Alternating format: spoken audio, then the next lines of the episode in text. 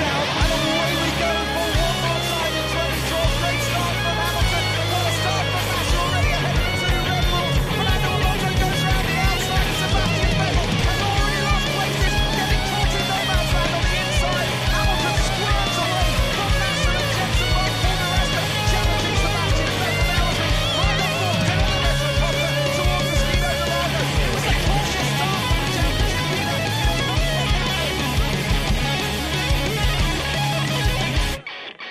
Salut à tous et bienvenue dans le service après-vente de la F1. Nous sommes le 3 mars 2014, il est 20h41, nous sommes parfaitement à l'heure et nous allons revenir durant les trois prochaines heures sur les essais de Bahreïn. Oui, vous avez bien entendu, nous allons passer 3 heures parce que ces essais de Bahreïn étaient les derniers essais, que dans deux semaines c'est le début de la saison, que nous sommes pleins de rêves, pleins d'ambitions et donc nous allons passer 3 heures à parler de Formule 1. Euh, enfin, en tout cas, si l'énergie nous le permet. Mais avant tout, je tiens à, à, honorer la présence de Shinji qui a vécu une journée particulière puisqu'il a, il a reçu 20 cm de bonheur aujourd'hui, Shinji. Je t'emmerde.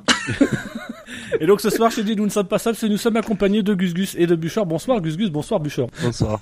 Bonsoir. Comment allez-vous messieurs? Bien. Bien. Oui, bien. Avez-vous passé Bah, une bonne semaine? Oui Ah bah oui. Enfin non, la, la nouvelle question c'est avez-vous un moteur Renault? Non. C'est comme ça non, qu'on non. sait si vous avez eu une bonne semaine ou pas? Alors j'ai- envie pour commencer cette émission de tout de suite vous, vous prendre euh, brut pour point hein, et vous demander qui va être champion du monde en 2014. Allez, on s'engage. Rosberg. Kevin Magnussen, Rosberg. tranquillement, à 6 courses de la fin. à peu près. Eh ben moi, moi j'y crois, je dis Fernando Alonso. J'y croirai toujours. il, fut, il y a un an, j'aurais dit Massa, mais cette année, je peux pas me résigner. C'est pas possible. Oh. Ah, ce serait énorme qu'il ça soit champion chez Williams. Bah, ça a une histoire récemment quand même comparable à celle de Barrichello, quoi. Le gars qu'on pensait perdu du coup après son passage chez Ferrari, qui tout d'un coup, à la Braun, va peut-être se trouver aux, aux- aux avant-postes, quoi. C'est quand même, euh, c'est quand même étonnant. Alors, messieurs, justement, avant de, de revenir sur les, les essais, euh, les derniers essais de, de, de la pré-saison, euh, nous allons revenir sur le, le précédent sondage, hein, avec euh, cette question qui avait été, euh, ma foi, fort originale.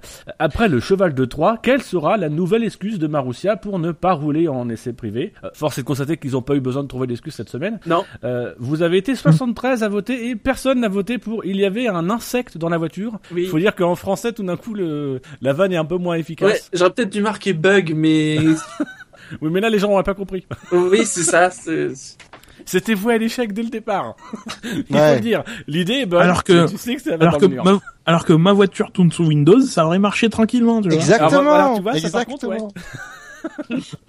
Ou j'attends la dernière mise à jour de SFR pour mon smartphone. Là aussi.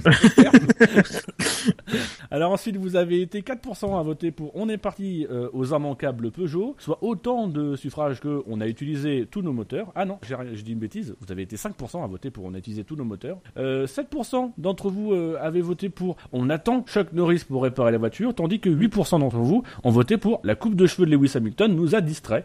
Euh, moi personnellement, j'avais voté pour la proposition suivante, hein, qui a réuni 10% des c'est on a perdu les clés de contact. Et ça aurait été une fort bien belle excuse. Hein. Je dis c'est. A- Sincèrement, on a eu mieux comme excuse cette semaine, mais ça aurait été une belle excuse. Euh, ensuite, nous rentrons dans le top 4, et dans le top 4, nous avons Je pouvais pas, j'avais piscine, un 10%, un classique, qui en fait ex aequo avec on avait perdu les clés de contact. Euh, en euh, troisième position, là nous sommes sur le podium, médaille de bronze. Euh, on avait plus de, on avait plus de flashback comme dans le jeu F1 2013, avec 15% des voix. 16% des voix pour Poutine a pris tout le budget pour finir ses JO, alors qu'on sait très bien que c'est faux. Poutine Non. il prend le budget pour aller faire la guerre à l'Ukraine. C'est pas pareil. Hein. Et enfin, le grand vainqueur, hein, c'était on cache notre jeu. 25 Le grand classique. Vous avez été Oui. un quart des votants euh, à, à voter pour cette proposition. Ouais, ouais, mais ça c'est l'excuse Joker de toute écurie. Oui, bah oui. Même Caterham l'utilise. On pouvait Toutes les écuries en l'utilisent. 36 cette semaine. Mais ils, ils Bah cachent alors, leur voiture Caterham carrément. Sous une carrosserie, sous une deuxième carrosserie. Ah non, ils ont fait un changement de livret. Oh mon dieu, elle est moche. Ah moi j'ai Encore bien plus moche que livret.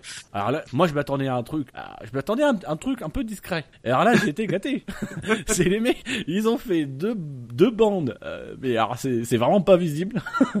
Juste sur le sur la ligne de fuite des pontons et là tu te dis ouais, c'est ça que vous avez Mais, mais trouvé. surtout, je comprends pas comment les, ils ont pu avoir l'accord des sponsors pour faire ça, parce que on ne voit pas les logos de loin. Le, le- l'argent sur le verre, ça, ça ne, ça, ça, ça ne contraste pas du tout, et tu vois, tu vois, tu vois mal ce qui est écrit sur la voiture. Quand tu vois que le numéro, quand tu vois que le numéro est en blanc, bah tu vois bien le numéro et tu vois pas les logos qui sont autour. C'est, euh, Mm. un peu bizarre. Sinon, euh, ouais, c'est tellement euh, finalement euh, Ça va pas ensemble, je trouve. Bon. Mais globalement, la, la voiture ne va pas ensemble. Non. Elle ne va pas avec elle-même. C'est extrêmement compliqué la Caterham.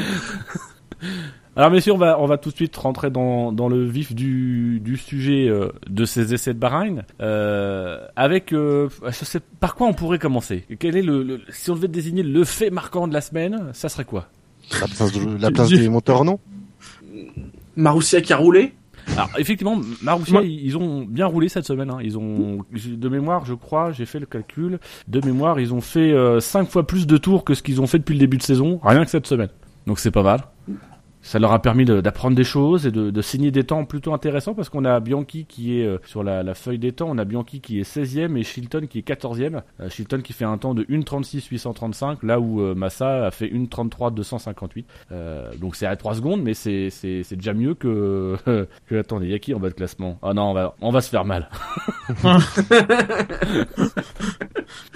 Bah oui. Euh, oui, c'est beaucoup plus encourageant que les fois dernières. Euh, euh, Marussia, euh, voilà, a accumulé des kilomètres qui sont très importants euh, avec la, la saison qui arrive.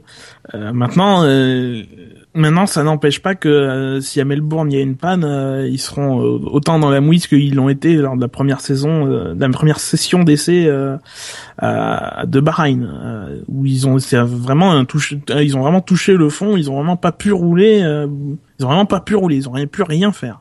Enfin, ils sont pas les seuls dans ce cas-là non plus. euh. Ils sont quand même Non, nombreux mais- ou Ouais. s'ils ont s'ils ont des soucis. Bah ça c'est va à dire être que eux, ils se sont vraiment fait avoir pour des petits problèmes tout con quoi. Ouais. C'est ça. Là, là où Et autant t'as du côté de chez Renault, c'est c'est. des problèmes liés au moteur ou à l'intégration. Là, enfin, ne pas rouler parce que t'as un cheval de 3, enfin, c'est c'est à un moment donné, tu te dis c'est pas possible quoi. C'est c'est c'est juste, t'es- t'es- pour le coup, t'es une écurie de GP2 qui débarque en Formule 1 et tu sais pas quoi faire. Et sponsorisé Même- par même- l'antivirus, hein. Oui, non, mais c'est ça qui est terrible, c'est qu'ils sont quand même, euh, ils sont quand même, euh, c'est c'est c'est c'est c'est Cunet l'an- l'antivirus non? C'est pas Kaspersky. Ils sont ils sont sponsorisés eux aussi par Kaspersky? Ah non, c'est Ferrari qui Ah. est sponsorisé Ah, par c'est Ferrari. Oui. Kaspersky. Ah oui.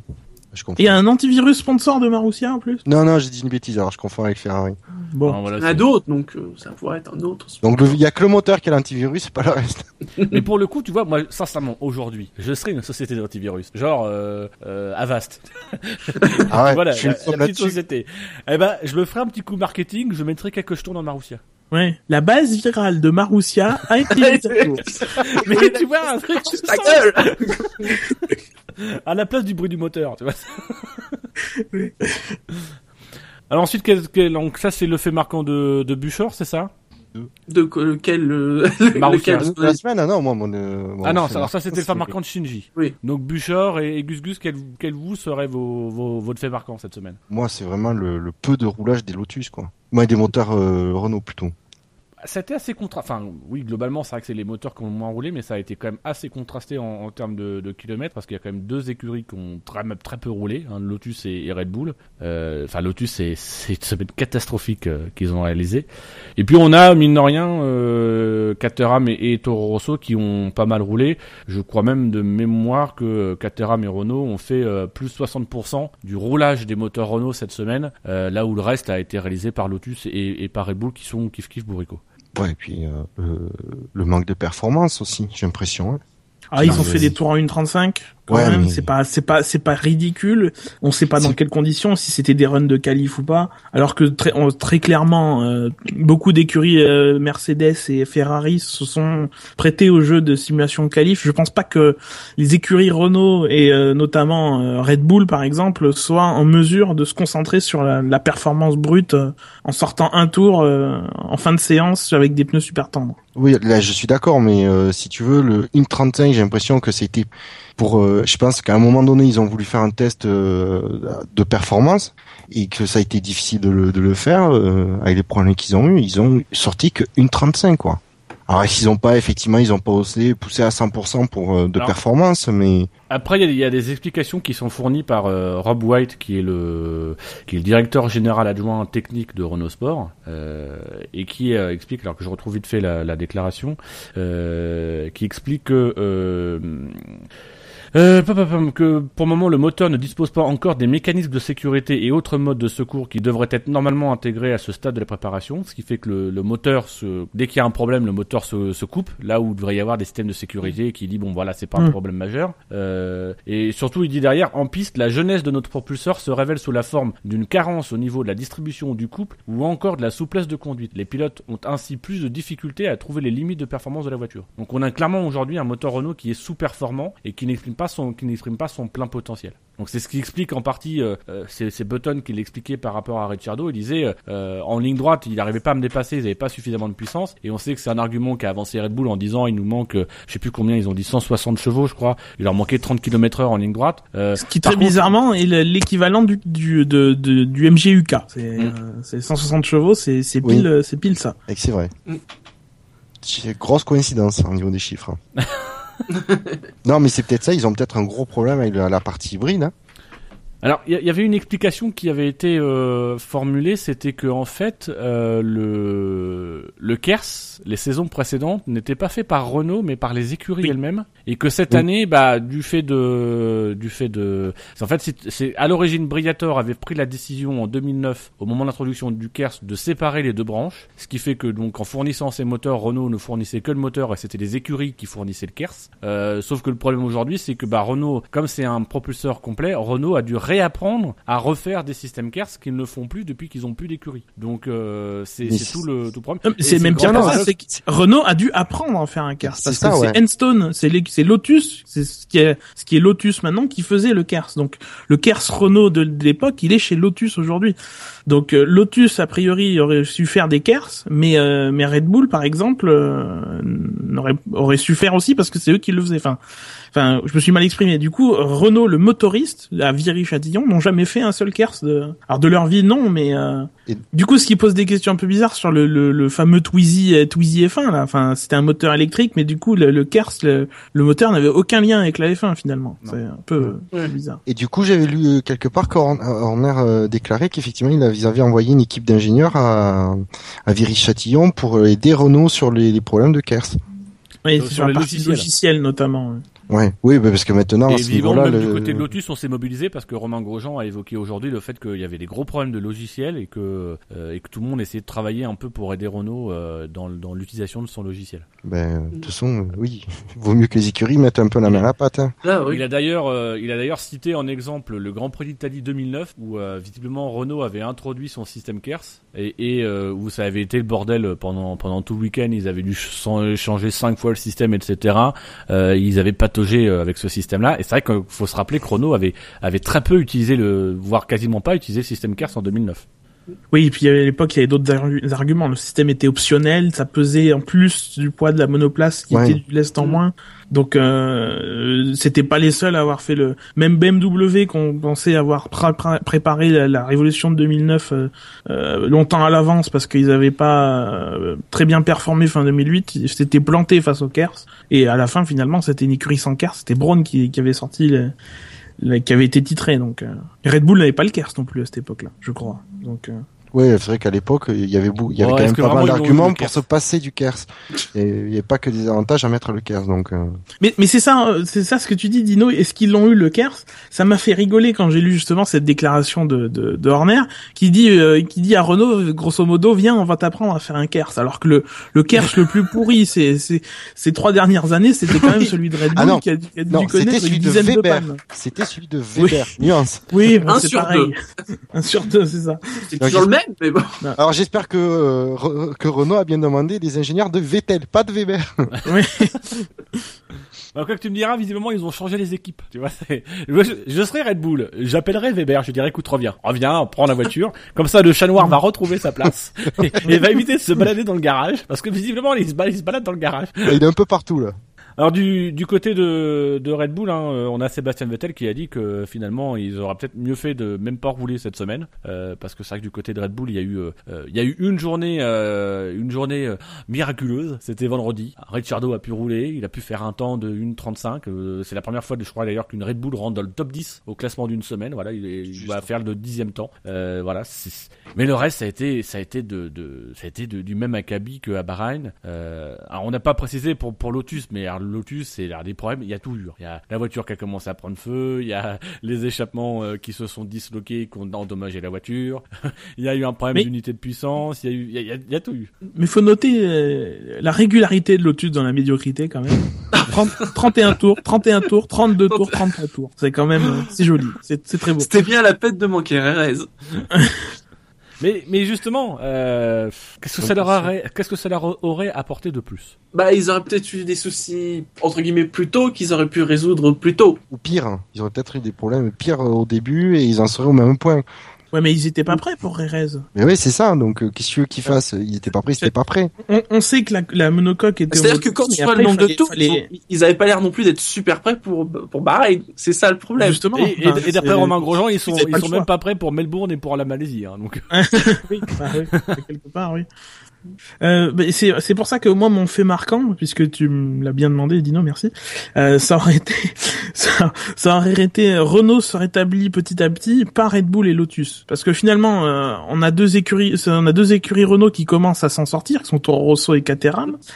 Et euh, Lotus et Red Bull qui traînent finalement leur retard comme un boulet et qui s'en qui s'en sortent pas quoi. Euh, Lotus c'est terrible quand même. Ils sont en bas, ils sont en bas niveau chrono et niveau fiabilité. Alors effectivement la fiabilité fait que tu peux pas aller chercher le chrono parce que parce que ça t'empêche de faire des runs de qualif. Mais chez Red Bull, euh, ouais, la journée de samedi a été terrible, quoi. C'est euh, un, non, même pas, même pas un tour. Enfin, on en, euh, on envoie, on t'envoie, tu, fais trois virages, euh, tu reviens, tu fais 100 mètres dans la voie des stands et tu reviens encore. Et voilà, ça, zéro, tour complété, quoi. Finalement, c'est, c'est vraiment euh, le pire qui puisse arriver. Et euh, et, et à deux jours de la fin des essais, quoi. C'est quand même, c'est quand même terrible. Au point qu'aujourd'hui, Sébastien Vettel dit que euh, lui, le, le titre, pour le moment, il y pense même pas parce qu'il y a d'autres, il y a d'autres choses qui sont au-dessus de la pile. On imagine bien le bureau de Vettel, tu vois, avec euh, bon les couches d'un côté et puis une grande grande pile. Et tout en bas de la pile, il y a le titre, différent. mais il y a juste 3 tonnes de paplard sur le titre. Tu vois. Et comme il veut pas se prendre 3, 300 kilos de papier sur la tronche, il pense pas pour l'instant à l'attraper. C'est bien, il portera son numéro 5 l'an prochain. Pour le cinquième titre. Ah là là, en rouge. Alors euh, on a euh, on a deux questions sur le forum qui, qui se, se croisent un tout petit peu selon moi. On a une question de SKH qui dit c'est la faute à qui finalement? Euh, et avec laquelle je couplerai euh, une réaction de Lord Phoenix. Il dit comme par hasard les deux écuries en forme de la fin de saison dernière. Est-ce que finalement ces essais-là ne montrent pas que la responsabilité des problèmes c'est avant tout la responsabilité des équipes? Bah maintenant, oui. Ça, sur ces essais de Bahreïn là, là, euh, oui. Euh, parce qu'on voit quand même, bon, chez Toro Rosso et Caterham, on l'a dit que ça va mieux quand même pour eux. Donc euh, on peut pas dire que Renault a pas quand même, euh, je dis pas, je vais pas dire tout résolu, mais en tout cas résolu certains problèmes. Moi, Ouais, moi, ce que, ce que j'arrive pas à comprendre, c'est euh, quand, quand j'imagine Red Bull en ce moment, j'ai l'impression que Red Bull est en plein milieu d'une voie de chemin de fer, qui voit le train de marchandises arriver, qui, que c'est tout simple. Il suffirait juste de changer le capot moteur, de, de revenir à sa planche à dessin et de reconcevoir un peu, un peu les pièces. Mais Ouais. depuis le début des essais, ils regardent le train arriver, ils le voient y arriver, ils savent qu'ils vont se le manger, et alors qu'il suffirait juste de sortir de la voie pour se donner un petit peu d'air, et ben ils restent en plein devant, euh, illuminés par les phares du train, et ils vont se prendre le train en pleine gueule. Et j'ai vraiment, et ça me surprend énormément de la part Red Bull, qui est pourtant très réactif et qui, on les a vus en Grand Prix euh, par moment mettre deux projets différents entre les mains de Weber et de Vettel, notamment il y a deux ans, euh, pour trouver les bons trucs et, et être très concentrés. Et là, pour le coup, j'ai vraiment l'impression qu'ils sont complètement perdus. Et j'ai même, c'est même pire, c'est j'ai l'impression que euh, ils sont convaincus que tout, tout dépend de Renault et que tout va se résoudre comme par magie quand Renault aura, aura résolu ses problèmes. On envoie des mecs de chez Red Bull euh, corriger le logiciel de chez Renault et compagnie. Et pendant ce temps-là, on a l'impression que Red Bull, ils apportent pas grand-chose. Enfin, Bah, moi j'ai c'est vu c'est leur- vrai qu'on n'a pas eu l'impression. Enfin, je je veux dire, ça, ça aurait pas étonné, euh, ça n'aurait pas étonné que euh, la, la Red Bull, on va dire, du, du dernier jour soit complètement différente de celle du premier jour, parce que voilà, euh, à force de retravailler des choses, d'avoir quelque chose de complètement différent, et finalement non. C'est seulement dimanche qu'ils ont essayé un nouveau capot moteur. Mm. Qui, qui laisse un peu plus de place et un peu plus d'air pour respirer au, euh, au, au moteur. Là où on a remarqué, alors c'est très bien fait, c'est du, du typiquement Red Bull. Sur le bout de leur museau, euh, l'espèce de bloc euh, noir en carbone, là, euh, il y a une fente qui est apparue en forme de U et qui doit sans doute servir à récolter de l'air et à aérer le pilote, etc. Mais tu te dis comment c'est possible que cette écurie qui est dans la merde en ce moment perde son temps et son énergie à développer un petit truc comme ça, plutôt que bah, il était déjà, de- il était déjà là depuis le début ce truc. euh, Je veux pas te contredire, mais. il euh, était, il était là depuis le début? Ah oui oui. Ah, alors j'ai rien dit alors. Oui. mais, mais, mais globalement, enfin, Oui, on, on a, on, on a même vu là, ils ont encore continué à faire des petits trous dans, dans le bas de la caisse, à en mettant des tuyaux et du scotch pour aérer la voiture. Enfin, à un moment donné, Ça, tu te vrai. dis, t'as vraiment l'impression que t'es es en pleine première guerre mondiale, t'as un mec qui vient de se prendre un obus, et l'autre il arrive avec son sparadrap en disant, tu veux que je te répare? Et c'est, c'est- mais arrête Fais un truc, quoi. Ah, Pour le coup, on aurait préféré que Red Bull, moi j'aurais préféré que Red Bull dise, bon, c'est pas possible, on remballe, on retourne à l'usine, on fait des tests, on voit ce qu'on peut changer, et puis voilà, euh, on met quelque chose en, on met quelque chose en place et on se bouge. Et là, j'ai l'impression sincèrement qu'ils ont perdu leur temps. Alors que bah justement par exemple Toro Rosso, on a vu, euh, on, a, on, on a beaucoup posé la question est-ce que les nez évolueraient ou pas? Et bah chez Toro Rosso le nez il a évolué. Oui, Il- et on a- alors, il est encore plus vital. Ça va faire plaisir à Jackie. Il était déjà pas mal euh, phallique, mais alors là ils ont ils ont ils ont relevé un peu le parce que là ça fait un peu le- la forme d'un Bah. aigle maintenant. hein. Euh, Ça fait deux petites arches sur le contour du nez, mais pour avoir ces deux petites arches le plus haut possible, ils ont reculé un peu le, le moment où le où, l'appendice euh, se, se sépare de, de l'avant du, du museau. À la McLaren, Enfin, moi je, j'ai la première chose que j'ai pensé c'est à la McLaren quand j'ai eu ce nouveau nez de la Toro Rosso. Justement avec ses arches un peu plus larges. Oui, Mm. c'est vrai que c'est. Et là, t'as facilement, là, t'as facilement 30 cm de bonheur, Shinji. Tu serais heureux. D'ailleurs, j'en j'en profite parce que j'avais un peu teasé sur ça la semaine, la semaine dernière lors de la précédente émission sur le sur le chat.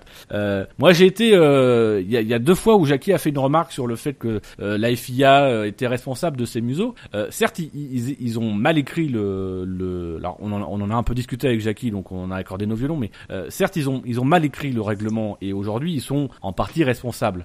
Maintenant, on voit bien qu'il y a eu plusieurs solutions techniques ont été euh, adoptées et que la première responsabilité de ces museaux qu'on juge affreux et qu'on peut estimer qu'ils vont ridiculiser la Formule 1 cette saison, euh, la première responsabilité, c'est les écuries. Euh, elles pouvaient très bien avoir le choix de se dire on fait quelque chose de joli euh, ou on fait quelque chose qui soit pas trop euh, pas trop vulgose, hein, un peu à la Toro Rosso. Euh, voilà. la- bah, pour le coup, c'est vraiment c'est les écuries qu'il faut remettre. Là où par contre faut critiquer la FIA, c'est quand la FIA dit ah oui pour les, les questions de sécurité, on va revenir dessus en 2015 ou euh, ah c'est pas joli, etc. Oui, mais dans ce cas-là, si c'est pas joli ou si c'est si c'est pas sûr, il fallait y réfléchir dès que vous avez conçu votre règlement. C'est pas après que vous vous rendez compte ah bah oui en, en abaissant trop, ça risque de passer sous les roues et de, fait- de, de créer l'effet inverse de ce qu'on voulait faire. Donc voilà, c'est en ça que la FIA est critiquable.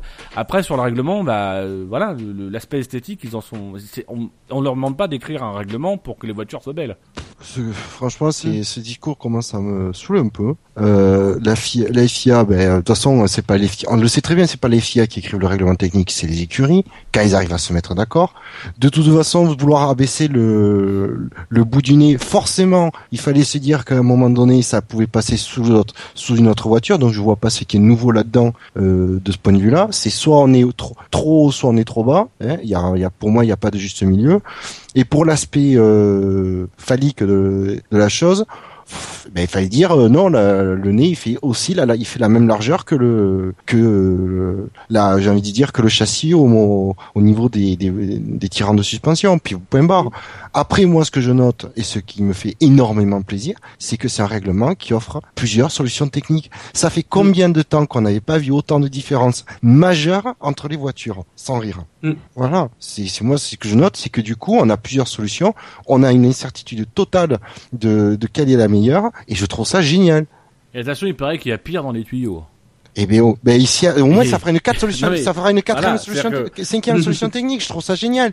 Après le, Euh, le côté esthétique, j'ai envie de dire, maintenant euh, On a tout un une- tas de solutions qui sont toutes euh, toutes relativement moches, hein, euh, faut être honnête. Euh, bon, il y en a des moins moches que d'autres quand même. Mais visiblement, euh, du côté des du côté des ingénieurs, ça ça phosphore et on, on commence à imaginer des solutions qui s'inspirent un peu de Red Bull, qui s'inspirent un- enfin, qui s'inspirent un peu de de, de Lotus, euh, tout en essayant d'avoir les avantages des autres. Et on, on se dirige vers des museaux qui vont qui vont être assez sportifs à regarder, je pense. Donc, euh, voilà, je, je crois d'ailleurs que c'est Mercedes qui avait prévu de ramener un nouveau museau, mais ce museau a échoué à un crash test euh, cette semaine et on le verra qu'à Melbourne. On peut très bien avoir une surprise à Melbourne. Attention. Ouais, moi je trouve ça génial. Après, sur l'aspect esthétique des choses, il faut se dire une chose, depuis que l'aérodynamique est devenue si prépondérante dans la performance des F1, elles sont devenues moches. Je vous passe, je vous rappelle, euh, les, euh, c'était quoi la Williams ou la BMW ou Sauber là, avec tous ces appendices, ces petits ailerons là. On dirait, on aurait dit une antenne du CT, je sais pas si vous vous souvenez. Ils essayaient, les oui, pilotes la savaient même pas comment 2008. rentrer dans la voiture, tu sais. Ils savaient plus où poser les, où s'appuyer. Mais voilà, dès que l'aérodynamisme est devenu si prépondérant, prépondérant, forcément, euh, les, l'esthétique a, a morflé. Euh, ça, on ne retrouvera plus jamais les, les F1 des années 80. Mais euh, même quand tu regardes dans le passé, Après, je, moi- je, je doute que même dans les années 80, il y avait des considérations esthétiques dans le développement des, des, des il y, a jamais- il y en a, Mais il y en voilà. a jamais eu, mais comme Oui, les- c'est juste, c'est juste que à l'époque, le, le degré de, sophisti- de sophistication était pas, était pas au point de mettre des ailettes de partout, parce que le règlement à l'époque permettait autant d'ailettes que, que- que jusqu'en 2008. Ça, c'est, Ben oui. c'est, c'est l'évolution de la CFD et des souffleries et de tout ça là qui a fait que, que du coup, on en est arrivé au, au détail. Exactement. Donc c'est pour ça que le, le, le critère euh, esthétique, j'ai envie de dire, mais euh, on, on devrait même plus se le poser, quoi. Ben c'est les voitures, c'est les c'est Ah, l'aérodynamisme. sauf pour Lewis Hamilton, hein, parce que Lewis Hamilton, il juge que la Red Bull est belle, et que parce qu'elle est belle, elle va être rapide. Pendant J'ai combien de adoré temps l'analyse Ça- de Lewis. C'est le roi du syllogisme. Oui. Et voilà. Ah, ils ont une belle voiture. Ils ont une voiture éblouissante. Hein. Euh, et généralement, quand elles sont belles, plus elles sont belles, plus elles sont rapides. ah, bah, ah, effectivement. D'ailleurs, la McLaren de 2013 était magnifique. Ah, bah j'ai rien dit alors. Donc, euh, pour, pour clore un peu ce, ce dossier Re- Renault, on est obligé de revenir sur la tentative de Renault de reporter euh, au calendre, euh, au calendre, au calendre euh, du mois de mars. Parce que Au calendre, c'est autre chose. Mais c'est une histoire de calendrier du quand même. Oui. Donc, euh, du, du mois de mai, il voulait, il voulait un report de trois mois, je crois, de, du, du gel des moteurs qui devait rentrer euh, en action euh, le 28 février. Ils devaient déposer les plans de leurs moteurs, ils devaient fournir un modèle de moteur euh, pour qu'il soit homologué et gelé jusqu'à l'année prochaine. Euh, ils espéraient pouvoir le reporter, ça, ça a naturellement soulevé des oppositions. Sûr ça parce que après ils ont dit que non, ils avaient pas vraiment demandé. euh, c'est pas très clair, j'ai trouvé. Moi, ce que j'ai, ce que de ce que j'ai compris après, c'est que euh, ça les aurait arrangé qu'il y ait un report, Oui. parce qu'ils disaient, ce Oui. qu'ils expliquaient, de dire, c'est que euh, ça les aurait arrangés, mais qu'ils avaient quand même présenté un moteur et tout. Mais bon, je pense Oui. que quand même par acquis de conscience, ils ont quand même fait une demande. Visiblement, il y a eu Ça mange pas de Carlos pain. Ghosn, euh, qui est allé voir euh, Jean Todt. Donc voilà, il y a vraiment eu branle-bas combat du côté de chez Renault, parce que là, pour le coup, c'est c'est c'est grave pour Renault, parce que c'est même l'image de Renault euh, Bah qui va en prendre Oui. un coup cette saison. Euh, l'image de sérieux, c'est c'est dommage pour les équipes qui, notamment Red Bull et Lotus, enfin plus Red Bull parce que Red Bull est une marque qui va en prendre un coup dans la dans dans dans l'aile cette année. Mais pour Renault aussi, ça va être une catastrophe parce que à l'image de Pirelli l'année dernière, on va leur attribuer tous les torts du côté des des, des performances des, des des voitures à moteur Renault et euh, ça va être très mauvais pour leur image. Je t'avouerai que quand je vois des pubs Renault avec leur fameux truc World Champion Engine, en ce moment j'ai une espèce de petit rictus quand même. Mais euh, ouais, de, de notre côté, quelle idée aussi de mettre le, le gel des moteurs au 28 février euh, à la fin. Je veux dire même à la même pas à la fin des, des, des essais hivernaux quoi. C'est une ineptie quand on introduit un nouveau, euh, une toute une- vraiment à ce point nouveau le le- le- l'unité de puissance. Je veux dire, c'est pas comme quand on est passé du, v, du V10 au V8 quoi, où on a, on a amputé juste de deux cylindres. Là, il y a, y a tout nouveau, l'architecture, les turbos, les systèmes de récupération d'énergie, euh, la, la- puissance du, du KERS qui est, euh, qui est doublée. Je, je comprends pas comment dès le départ ils aient pu euh, fixer une date après euh, même pas la fin des essais quoi. C'est ça qui me paraît surtout aberrant. Pourquoi ils aient pas ils Bah, de base ils à ont un pas moment, dit de toute façon, il faut tester ton truc en, en conditions de course. Et eux, ils pensaient qu'ils Oui. qu'ils auraient Oui. été prêts. Euh, Oui, mais c'est dire la, pre- la première année où on introduit cette technologie, on, la, on met la date après le troisième Grand Prix pour gérer les moteurs comme ça. S'il y a des problèmes, oh, s'il y en a des problèmes, au moins euh, ça permet de corriger euh, les trucs. Après, c'est sûr c'est beaucoup plus radical que lors des V8 parce que lors des V8, ça a été euh, la période de dégel avant le gel, c'était un an. Enfin, c'est ils ont pris à l'époque les V8 des, deux derniers grands prix euh, selon euh, le cycle moteur. Enfin, parce qu'ils devaient faire un, moteur, un, un moteur, un grand prix avec deux moteurs. Euh, non, Euh, un moteur qui devait faire deux grands prix. Je vais y arriver. Et euh, et euh, et donc selon le, le moteur euh, le, en dernière montée, ils prenaient le, le, un- le moteur d'un des deux, derniers grands prix pour l'homologuer pour les saisons suivantes. Là, c'est sûr que c'est beaucoup plus, en, en un sens, c'est plus strict euh, au départ parce que là, effectivement, euh, on prend le moteur avant le premier Grand Prix euh, et on le gèle, mais après on le gèle qu'un an. C'est-à-dire qu'il y a une euh, l'année prochaine, on pourra travailler certaines parties selon un barème qui est assez compliqué, mais mais voilà. Alors moi je pense quand même qu'il y a peut-être une petite erreur du côté de Mercedes euh, qui bon ils s'y sont posés, hein, Niki Loda l'a reconnu. Euh, c'est que moi personnellement j'aurais été Mercedes, j'aurais quand même permis le report euh, du gel des moteurs parce Ah que oui. je pense que euh, là ils voient un peu à court terme, mais j'ai pas ils ont pas intérêt de se plaindre l'année prochaine quand tu auras Honda et qu'ils vont dire ouais mais Honda ils ont eu toute l'année pour développer leur moteur etc. Parce que c'est l'argument qu'ils vont sortir. Si Honda arrive avec un bon moteur, on va y avoir le droit. Euh, alors que là on pourra toujours la mais attendez l'année dernière vous avez eu la possibilité de reporter le gel et vous l'avez pas fait parce que à ce moment-là vous aviez un avantage sur Renault et vous vouliez leur mettre la tête dans le sable et profiter de votre avantage. Ça aurait été peut-être intelligent de la part de Mercedes de penser long terme, de se dire reporter de trois mois, c'est pas ça non plus qui va changer euh, la donne de, drastiquement euh, au niveau des moteurs puisque eux aussi vont pouvoir continuer à travailler sur leur moteur et à l'améliorer. Ils ont une force de frappe qui est tout aussi importante que celle de Renault. Ils ont peut-être une marge de manœuvre aujourd'hui de, de, manœuvre aujourd'hui qui est un peu plus petite, mais ça aurait peut-être été malin de, de dire voilà on profite de trois mois un peu plus pour pour avancer un peu sur notre moteur et puis arriver l'année prochaine avec un euh, avec un léger avantage sur Honda. Mais c'est clair, je comprends pas pourquoi Mercedes ils ont dit non. Je pense pas que Ferrari dit, moi je sais pas, mais je suis pas sûr que Ferrari ait dit non parce que je pense Parce que que Ferrari ils ont soufflé dans le sens du vent. non mais euh, si non mais c'est clair. Mercedes il faut voir avec la, la position, composition. mais Mercedes avec la position qu'ils ont, c'est quoi? Ils ont réussi à faire des, des, des runs de performance, des runs de, ils ont fait je sais plus combien de runs de simulation de, de Grand Prix en durée. Donc ça veut dire que là ils ont un moteur effectivement il est bien. Ils auraient trois mois de plus. Qu'est-ce qu'ils qu'ils pouvaient dire? Ben du coup on a trois mois pour chercher la performance en plus et mettre encore plus les autres dans la tête dans l'eau. C'est ce que j'aurais fait à leur place. hein. Mais euh, je comprends pas. Parce que même à la vision à court terme, pour moi, elle était, ils étaient gagnants, quoi. Donc, euh, Après, il faut voir parce que euh, il y avait pas que les écuries, parce que c'est le fameux comité stratégique, donc ils étaient Il six y a McLaren écuries. qui s'est opposé. Ouais. Euh, il y avait six écuries, mais il y avait surtout la FIA et le et la ouais, et La la FOM à convaincre. Enfin, la, la FIA, la FOM, je pense que Bernie, euh, lui, lui, devait pas être contre, et que la FIA, de toute façon, euh, fait ce que les, tout le monde, tous les autres disent, quoi. Comme Je d'habitude. pense que Bernie il est pour. Quoi, le gel Parce des qu'on va, avoir, on va avoir un super spectacle cette année. On va avoir des abandons, on va, Ouais. on va avoir du suspense, on va avoir des Marussia, des Caterham qui vont sans doute marquer des points. Euh, voilà, c'est, c'est, c'est, c'est, sincèrement, c'est le rêve pour lui cette année. C'est, ça va être tout feu, tout flamme, quoi, cette saison. c'est pas l'impression qu'il donne hein, pourtant les- des- dans, dans il y a ses des- déclarations. Ils peuvent faire le stock d'extincteurs, c'est sûr qu'il risque d'avoir des flammes. Alors, on, on parlait de Mercedes, on va, on est obligé de revenir sur Mercedes qui a fait une, une- encore une fois une très bonne semaine. Mais petite surprise, euh, là où on avait plutôt vu en verve euh, lors de la première session d'essai à Bahreïn les McLaren et euh, les euh, les Mercedes, euh, cette semaine c'est plutôt Williams qui a fait impression euh, et puis Force India aussi qui s'est montré euh, en, début, en, en dominant les deux premières journées. Mais euh, on a euh, notamment euh, Felipe Massa sur la Williams qui a réalisé le meilleur temps euh, de, de des moteurs V6 euh, à Bahreïn euh, et qui s'est même offert le luxe, euh, parce qu'il a, été rejoint en cela dimanche par euh, Hamilton, mais il s'est offert le luxe de battre le temps de la pole position de l'an dernier, alors qu'il faut Ah revenir euh, un- il y a un mois euh, que voilà il y a, il y a un mois c'était oh là là, ils sont 7 ou 8 secondes derrière, qu'est-ce que ça va faire? Bon bah visiblement ils sont pas forcément si loin que ça des, des temps de, de l'année dernière. non, ils sont à une seconde, si je peux me permettre de te corriger. La pole position, elle est une 32-3, je crois, l'année dernière. Donc là, ils sont à une seconde. À 9 dixièmes, 9 Ah mais non c'est non c'est c'est moi Donc, qui niveau, suis ouais, donc niveau performance, euh, voilà quoi, il y a, a peut-être une perte et encore une perte, on est qu'en essai, euh, essai de pré-saison, donc euh, je pense que la seconde, on est euh, qu'à une seconde quoi. ouais, seconde maintenant. Oui. Donc euh, attends, voilà, le- on est une seconde attends le grand, le, le voir, grand prix. Au moment du Grand Prix de Bahreïn, je pense que le 1.33.2, euh, il va être euh, de Massa, il va être euh, battu. Après, après, je pense que le, le circuit de Bahreïn est plus propice à, euh, à un rapprochement avec les, les, les, les temps de l'année dernière que, euh, par exemple, un tracé comme Monaco ou que le Hungaroring.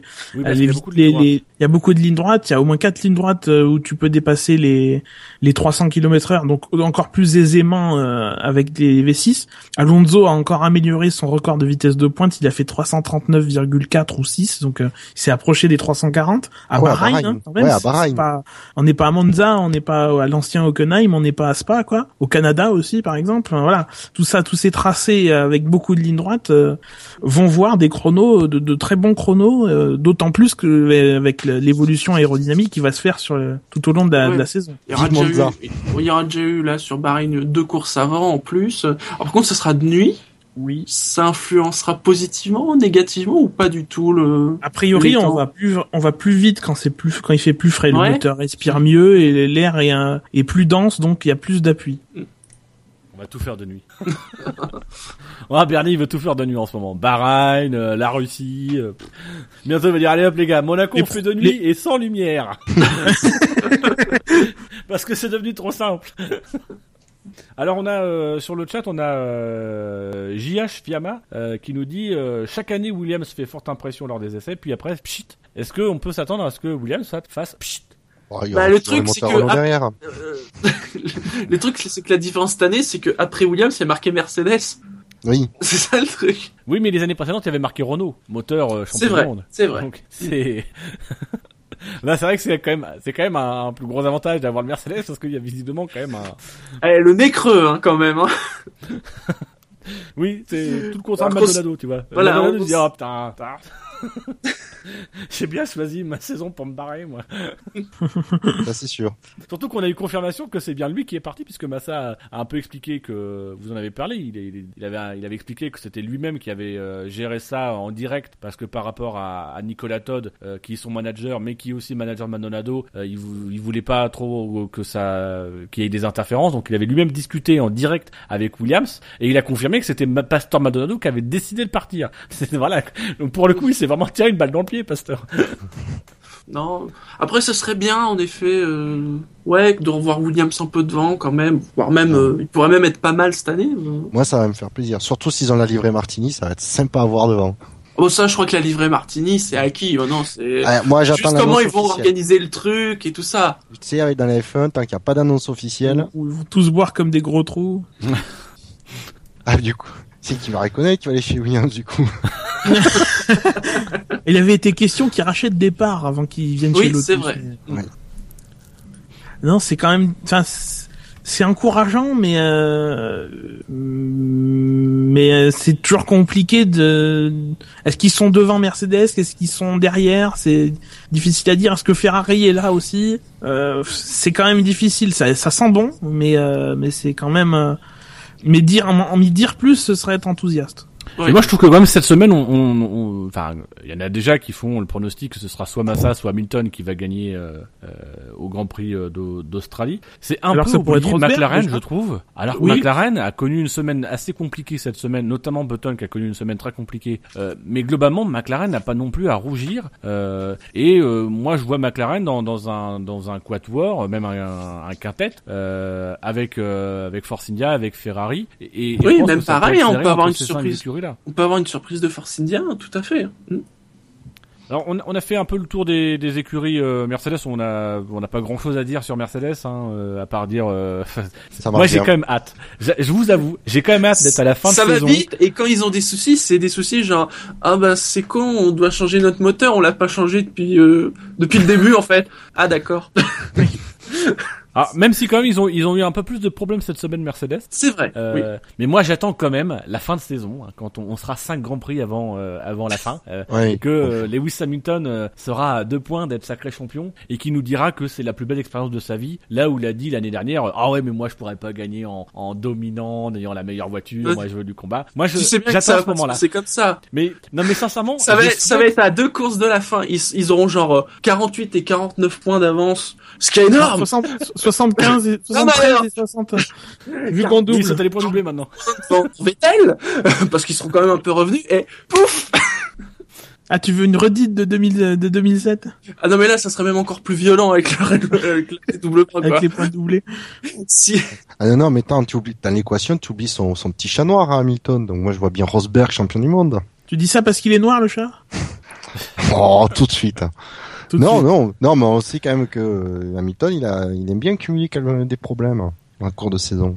Oui, puis enfin, euh, c'est vrai qu'on on a, on a souvent dit en fin de saison dernière, et on a même Weber qui l'a, qui l'a répété récemment, que le nouveau règlement va avant, aurait avantagé euh, Vettel. Et sincèrement, aujourd'hui, l'un des pilotes qui se rapproche le plus de Vettel dans sa manière de gérer les courses, dans son intelligence de course, c'est Rosberg. Moi, je, sincèrement, aujourd'hui, si je dois miser euh, des cacahuètes sur un, sur un pilote pour le titre, je miserais sur Rosberg, euh, qui, euh, euh, moi, je vois pas aujourd'hui ce qui fait dire à certains qu'Hamilton il a, il a le dessus et que c'est le favori pour Melbourne avec Massa.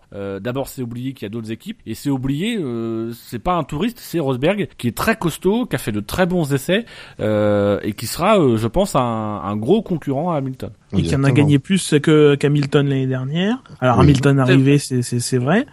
Euh, et puis il y a aussi un Button. Button, euh, dès qu'il Ouais. faut de l'intelligence de course, euh, Ouais, c'est un, des meilleurs dans dans, ce- dans, dans cette catégorie-là. Euh, surtout qu'il se dit que finalement le facteur pneu n'est pas encore, euh, ne sera pas négligeable cette année. Non, pour l'instant, il est sous la pile, peu, mais pareil. bon. Pour l'instant, il est sous la pile, le facteur. C'est ça. Mais euh, mais il faudra quand même le prendre en compte et euh, et Button s'en sort bien aussi de ce côté-là. Ouais, parce que je me, j'attends de voir aussi quand même en condition de course avec euh, le surplus de couple et tout ce qu'on veut. Mais je pense que la, la gestion des pneus, à un moment donné, ça va revenir sur le, le devant de la scène. Effectivement, de ce point de vue-là, Button, il, il est très fort. Donc, euh, faut pas l'enterrer, ouais.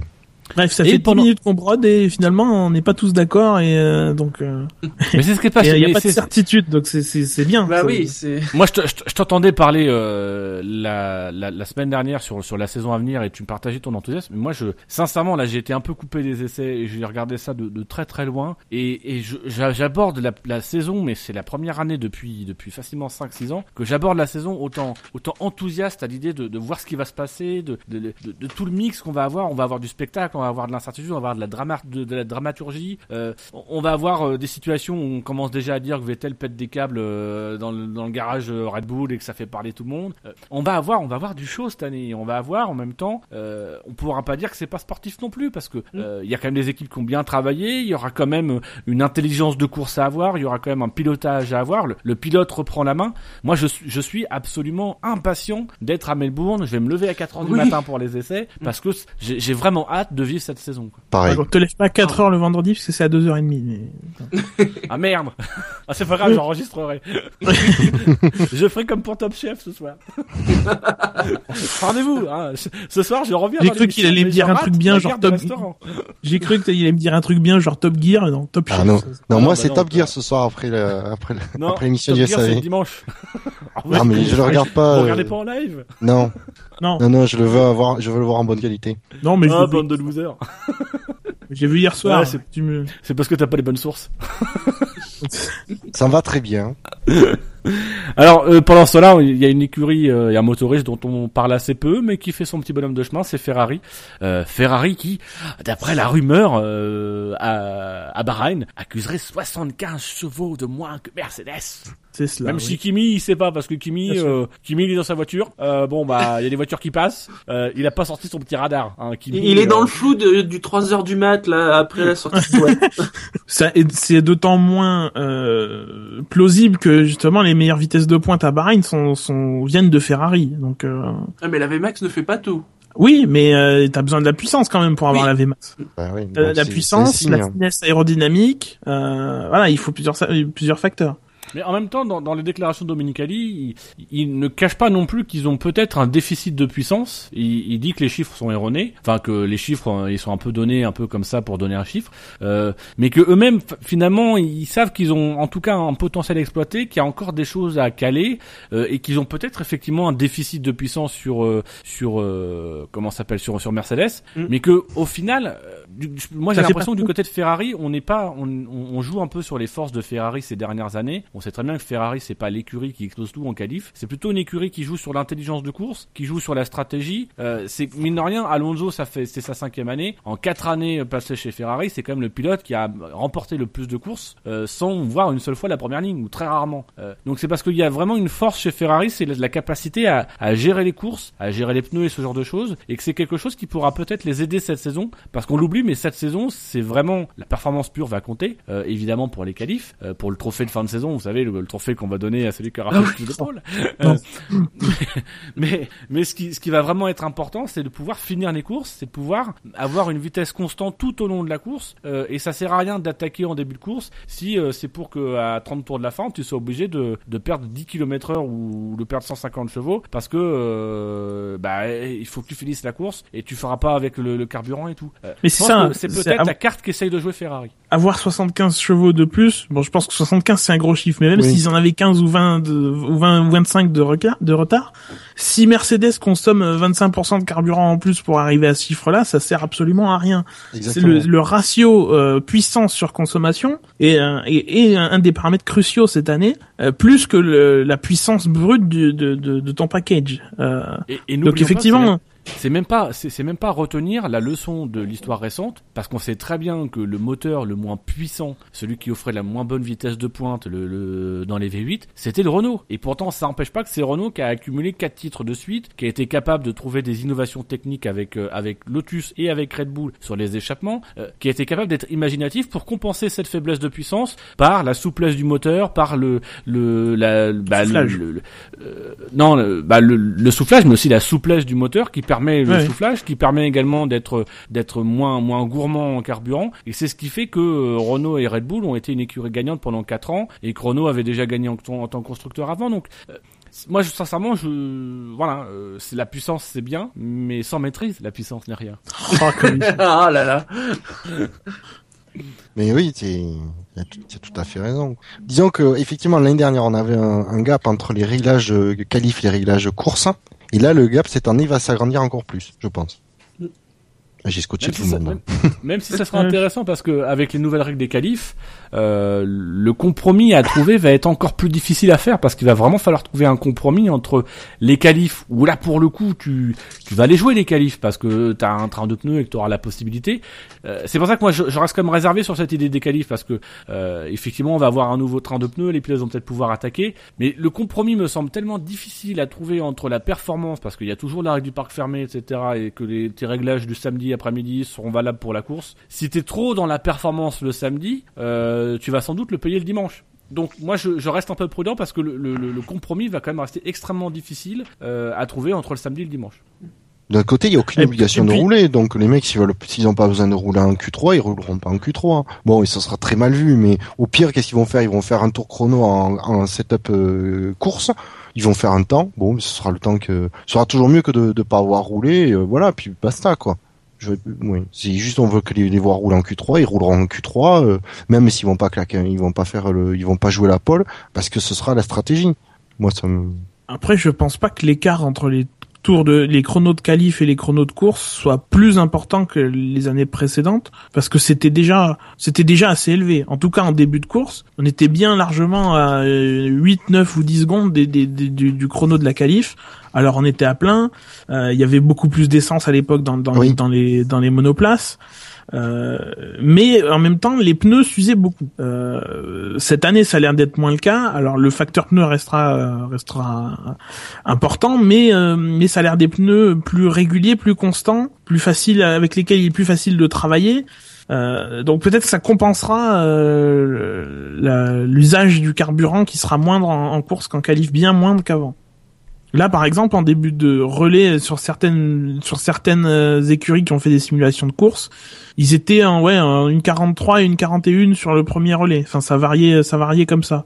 Euh, c'est pas non plus des temps infamants quoi. Euh, euh, même si les GP2 sont plus rapides, je veux dire, à un moment, faut arrêter de comparer avec le GP2. euh, euh, parce que le, le GP2 en même temps, c'est pas des voitures très très évoluées quoi. C'est il y a, il y a des artifices pour que les GP2 soient euh, soient si rapides par rapport à la Formule 1. Mm. Enfin, c'est Sincèrement, c'est ça, c'est ça le truc aussi, c'est-à-dire que il fut une époque où on avait, alors, tout le monde vante un peu les mérites, de la F1 des années 90, on pouvait attaquer, etc. Mais en même temps, c'était la période où tout pas était géré déjà. par, euh, par, euh, par électronique et où on n'arrêtait pas de dire le pilote ne vaut plus rien. Là aujourd'hui, certes, les F1 sont peut-être moins puissants, enfin sont peut-être moins rapides et sont peut-être un peu plus faciles physiquement, même si je, pense que ça reste à prouver parce qu'en termes de tension, elles vont être très compliquées. Mais en termes de pilotage, tous les pilotes le disent aujourd'hui, c'est des voitures qui vont être beaucoup plus compliquées. Euh, du côté chez Renault, on le dit pour le moment, comme on- ils sont pas capables de fournir tout le couple, euh, la voiture est vraiment difficile euh, à conduire pour les pilotes. Donc voilà, c'est un vrai défi aussi pour les pilotes et ça remet vraiment. Moi, je préfère à la limite voir,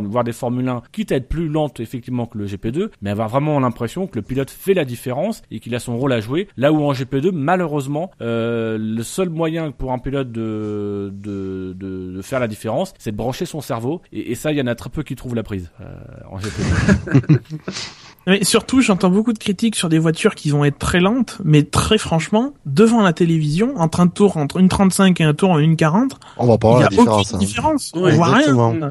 Surtout quand Il y a toutes juste les le autres. chrono en bas qui, qui, qui, Ouais. qui te dit que c'est en retard ou que c'est en avance. Mais sinon, t'as- on n'arriverait pas à nous à chron- chronométrer un temps à l'œil nu. Enfin, c'est, du coup, enfin, c'est, une critique que j'aime pas trop voir, quoi. Et puis surtout quand tous les autres tournent au même rythme. C'est-à-dire, si t'en avais un qui tournait en une, une- j'allais dire, je, en 1.30 et tous les autres en 1.40, euh, forcément, la, la différence est, est très flagrante. Mais si tout le monde tourne en 1.40, euh, tu dis, Alors, attends que Red Bull il résolve les problèmes de moteur, tu vas voir ce que ça va faire de rouler en 30. Alors euh, qu'il fasse un museau à la Lotus aussi, c'est ça? On a fait un, un tout petit peu le, le, le tour hein, de, de ces derniers essais de Bahreïn. Euh, on a reçu une question sur le répondeur, alors une question de, de Romain Grosjean. alors, c'est une question qui, qui soulève un peu le débat parce que euh, moi je fais partie de ceux qui, qui reconnaissent un petit peu la voix de Romain Grosjean derrière. Il y en a qui, ne la reconnaissent pas du tout. Hein. Donc on va vous laisser juger. Nous on va y répondre euh, comme si de rien n'était. Hein. Mais on, on, Et puis on on envoie vous di- dire si c'est Romain Grosjean ou pas. Hein. On verra bien. Et puis on envoie Dino chez l'ORL. Chez l'ORL. Mais alors alors là, s'il y en a bien un qu'il faut pas que t'envoies chez le RL, c'est moi. C'est lui, hein. Parce que j'y vais déjà toutes les semaines. Bonjour, c'est Romain Grosjean. Je suis appelé la plus grande spécialisée de la F1 pour poser cette question qui, selon moi, me paraît essentielle. Alors, selon vous, est-ce qu'on s'achemine vers un championnat de championnat à plusieurs vitesses, à savoir un championnat avec une voiture motorisée par Mercedes qui semble selon les essais les plus rapides en ce moment, un championnat avec les voitures motorisées par Ferrari, bon, Ferrari tout seul, parce que Sauber et Marussia, ça n'a pas l'air d'être, n'a pas l'air d'être au top, un championnat avec les équipes motorisées par Renault, ils ont l'air d'être à peu près nulle part. Je vous en remercie. Alors tout de Alors, suite, je propose un sondage. Absolument. La question de Romain Grosjean. Alors, euh, on, on va tout de oui, suite. euh, non. vous- vous- Ah bah j'ai pas compris de toute façon. non mais on va quand même tout de suite vous rassurer. Hein. Euh, là pour le moment vous l'avez comme ça, mais euh, dans le podcast on vous mettra les sous-titres. Donc grosso modo la, la question de Sur le de- chat, je vois- tu vois, euh, nous ne sommes pas les seuls à pas avoir tout compris au message. Ah. Mais Alors, il y a Gus Gus qui nous avait fait une retranscription, donc je vais la poster sur le chat. Une retransmission parfaite, j'ai envie de dire. mais, on, mais que- on peut, mais on peut peut-être même directement la lire cette retransmission. hein. Bonjour, c'est Romain Grosjean. Je fais appel au plus grand spécialiste de la Formule 1, espèce de big flatteur, pour poser cette question qui selon moi me paraît essentielle. Selon vous, est-ce qu'on s'achemine vers un championnat? Euh, et Évitez d'écrire ça, ça remonte le chat et je peux plus lire après.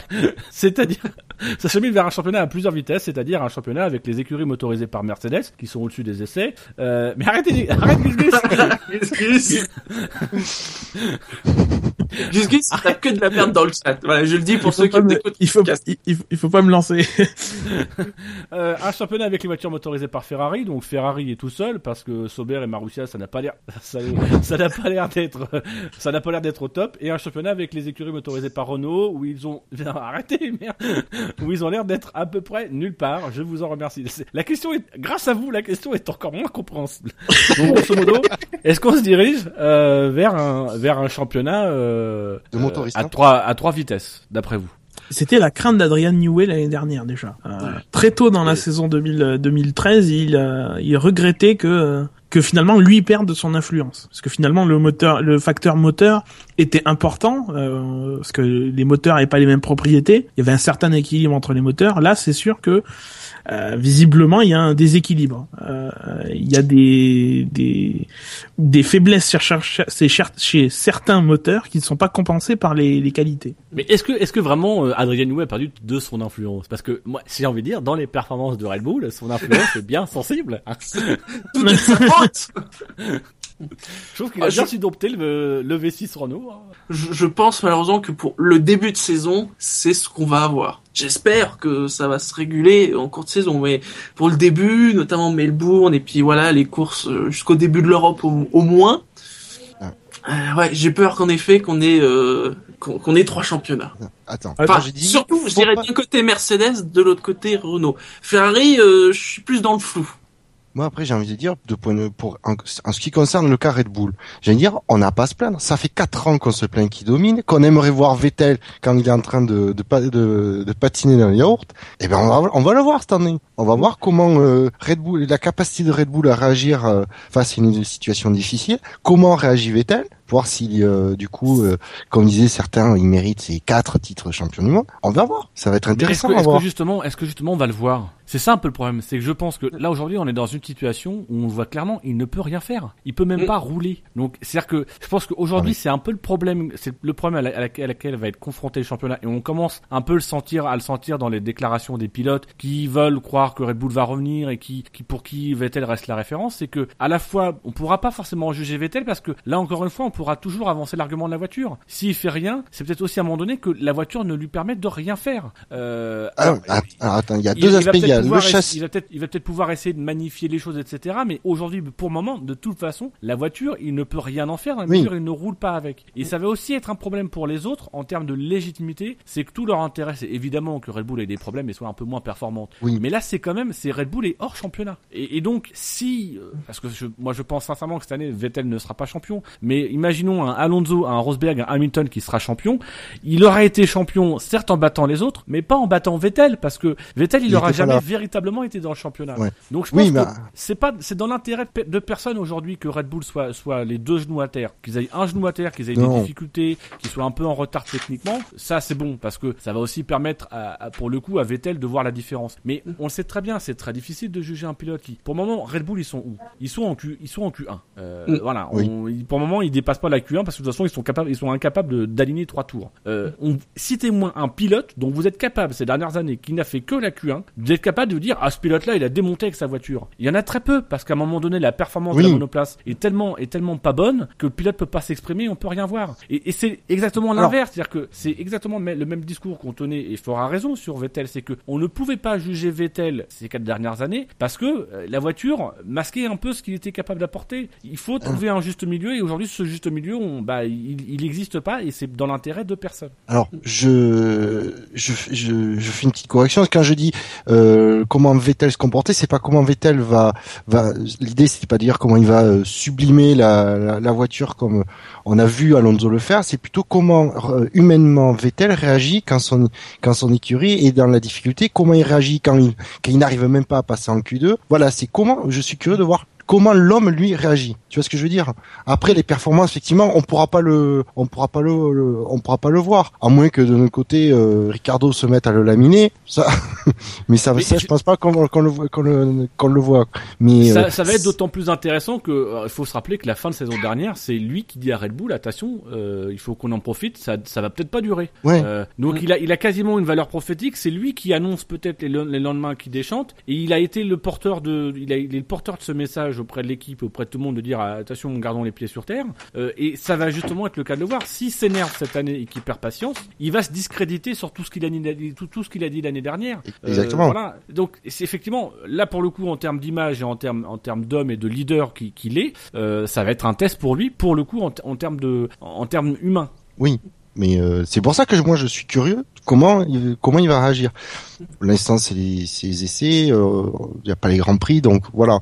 Alors, Ah, ça a Euh, déjà commencé cette semaine. Enfin, la, la question de la réaction de Vettel, il y a déjà, euh, il y a un, un- un- le site d'une chaîne de télévision qui a dit qu'il a piqué une grosse colère. Mais même s'ils reconnaissent qu'ils n'ont strictement aucune confirmation à l'extérieur de l'écurie et qu'à l'intérieur de l'écurie, personne ne veut confirmer. Donc on a même sur un site les mecs qui te disent, on n'a aucune confirmation à l'extérieur de l'équipe, on n'a personne qui confirme à l'intérieur de l'équipe, mais on vous affirme quand même qu'il a fait un caca nerveux. Ce qui a, Ouais. pro- qui a provoqué une, Ça, une c'est en gros, réponse, ça, on va euh, absolument dire qu'il a fait un caca nerveux, même si on n'a pas fait quoi. ce qui, ce qui a Voilà. provoqué une réponse euh, amusante de, de, de l'équivalent de Red Bull du, euh, du Horse Whisperer, là, le, ce qu'ils appellent le, Res- le Red Bull Spy, qui est leur chroniqueur et qui a du coup répondu sur leur site. euh, ça, c'est du journalisme ou des trucs dans le genre. Enfin, c'est.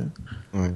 Oui, ils ont même, ils ont même fait, euh, ils sont allés plus loin parce qu'ils ont, ils ont imaginé tout ce que faisait, que il y avait Christian Horner qui, euh, qui euh, prenait sa retraite et qu'il allait faire euh, les- des tournois de poker ou un truc dans le genre. Ils ont fait ça pour tous les, toutes les têtes pensantes de l'équipe. Et la réponse, elle, elle est, elle, est- elle est à mourir de rire parce que effectivement, à un moment donné, quand t'as plus de source, tu peux imaginer ce que tu veux. Et c'est ce que dit Dominique Ali aussi avec euh, les 75 chevaux en moins de Ferrari.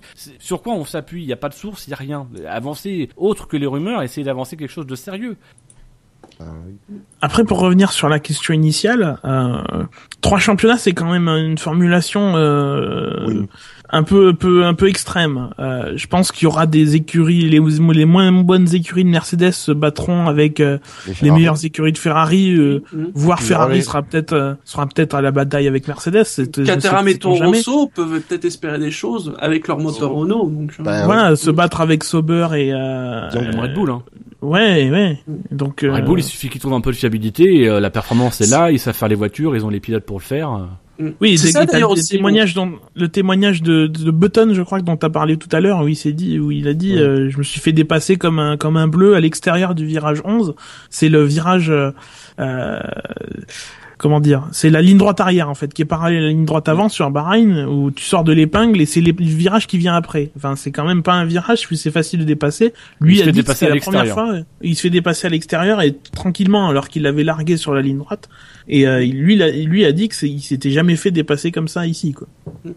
Ce qui est très flatteur, je- et ce qui est encourageant, je veux dire, pour Marussia, c'est-à-dire qu'apparemment ils ont quand même pondu une, une bonne voiture. hein. Non, non, il, il, Mm. il parlait de Red Bull. Mais Il après, il a aussi Bull, dit oui. que Ah, Marussia, il les voyait surprendre cette saison. Mm. Oui, non, parce que je pensais que tu parlais parlais de l'article que j'ai mentionné tout à l'heure, où effectivement Button parlait de la Marussia qu'il avait suivi et qu'il avait pas trouvé ça ridicule, quoi. On risque d'avoir des, des batailles moi- assez bizarres euh, pour Moi, c'est surtout c'est que aujourd'hui, je, je pense qu'on juge qu'il y a trois championnats, euh, mais qu'on oublie de regarder un petit peu dans ces trois championnats de quoi on parle. On va donc s'amuser à regarder, on imaginer qu'effectivement il y a trois championnats. D'un côté, vous allez avoir un championnat Mercedes avec, excusez du peu, euh, Mercedes, McLaren, Force India et Williams. On peut pas dire que ce soit un petit championnat. Hein. Il y a Non. quand même Non. des noms. Il y a Non. quand même Force India qui est une écurie euh, qui ces dernières années produit de bonnes voitures. On a Williams qui euh, a souvent eu des bonnes remonte. idées, a souvent eu. Ils, se sont gaufrés ces dernières années, mais Oui. il y a quand même de, de, de- de- il y a quand même des ressources, il y a quand même de la créativité, il y a, il y a quand même quelque chose dans cette équipe. Il y a une, une sorte de savoir-faire en, en termes d'ingénierie. Et puis il y a, il y a une histoire aussi. Il y a, y a maintenant il y a des, il y a des mecs qui savent ce qu'ils font. Ensuite, on a le championnat Ferrari. Championnat Ferrari, donc on a quand même un championnat Mercedes qui est relativement homogène et qui, qui pour le coup, est, est déjà des, des équipes de haut de tableau, de, de Mm. potentiellement de haut de tableau. On a le championnat Ferrari où là, le championnat Ferrari, c'est Ferrari, c'est Sauber et c'est Marussia.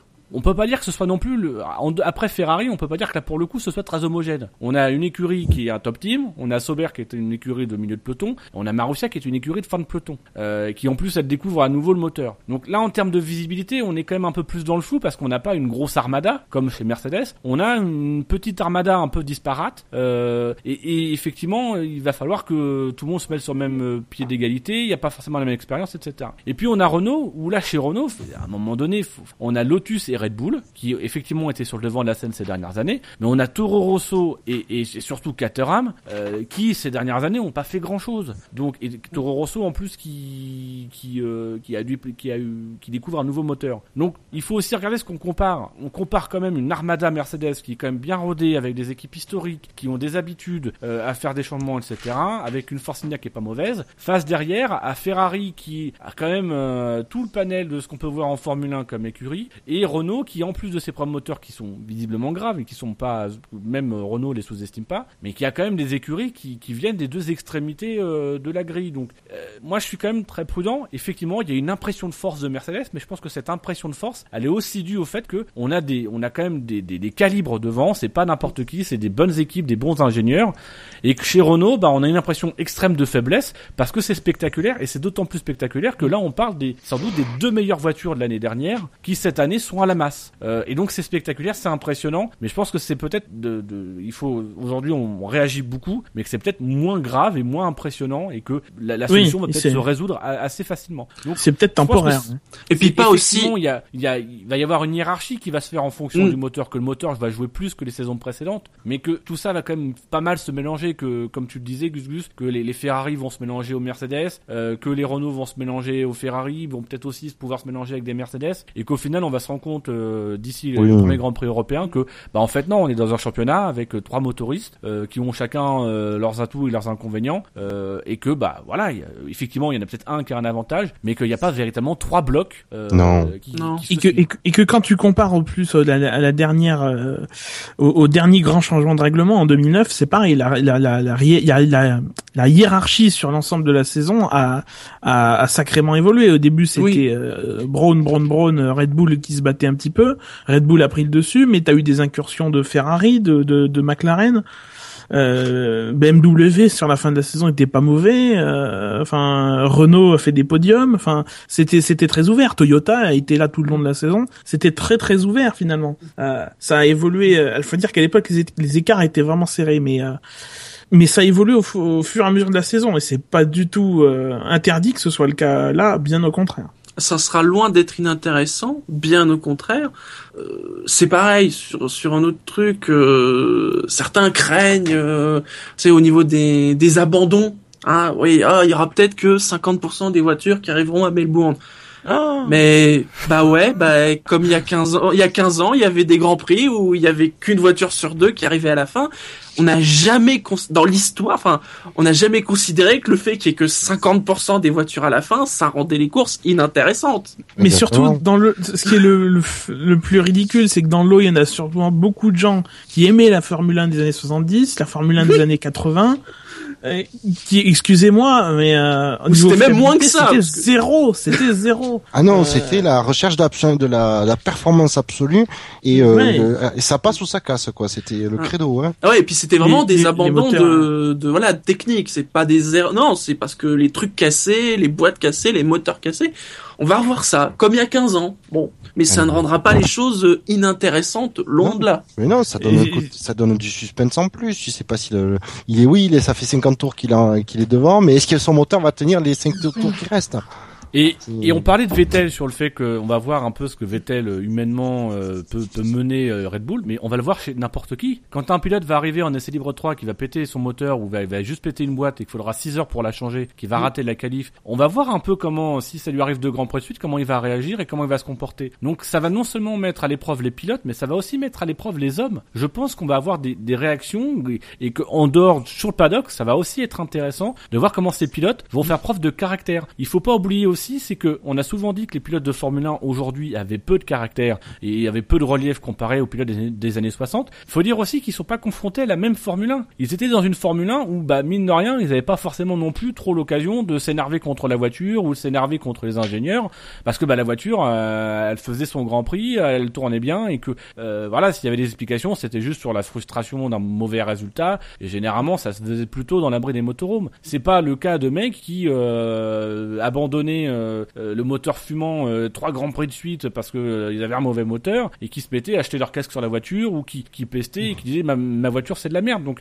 qui, ouais, qui balançait le volant en sortant de la voiture. Euh, c'est qui qui a là, fait là- ça là, je pense que effectivement ça va être aussi l'opportunité de, de revoir des caractères et de découvrir que Mhm. les pilotes dont on dit qu'ils sont aseptisés ont du caractère. Euh, et et c'est généralement ça. C'est moi la période où, où Lewis Hamilton m'a le plus intéressé, c'est en 2000, euh, en 2011 euh, quand il fait ses conneries à Monaco, etc. et qu'il fait un début de saison très moyen. Euh, et là il devient intéressant parce que en dehors il est confronté à la difficulté et on le voit. On voit comment il réagit humainement et comment comment il se comporte face à cette difficulté. Et c'est les parties les plus intéressantes. Et évidemment, moi j'ai envie de voir Vettel en chier cette année et Mm. être dans la difficulté parce que je veux qu'il je veux qu'il soit mis au révélateur de bah voilà de, de la Ah bah là, frustration. Et évidemment, moi, aujourd'hui quand on me fait croire que Vettel il est pas énervé, mais évidemment que Vettel est énervé. Et j'espère qu'il est énervé. J'espère qu'il qu'il en veut à son équipe et qu'il en veut la- au monde entier. Et, et c'est ça serait strictement pas étonnant qu'il soit en colère en ce moment parce qu'on, on- moi je me souviens d'un pilote qui était titré, qui à Abu Dhabi abandonne dans le premier tour et qui rentre dans qui rentre dans le stand et qui tape sur son volant alors qu'il il, avait rien à gagner, il avait juste une course à gagner, mais le titre était joué tout. Mais voilà, c'est c'est aussi les, les tempéraments des mecs qu'on veut voir et cette année on va le voir les tempéraments.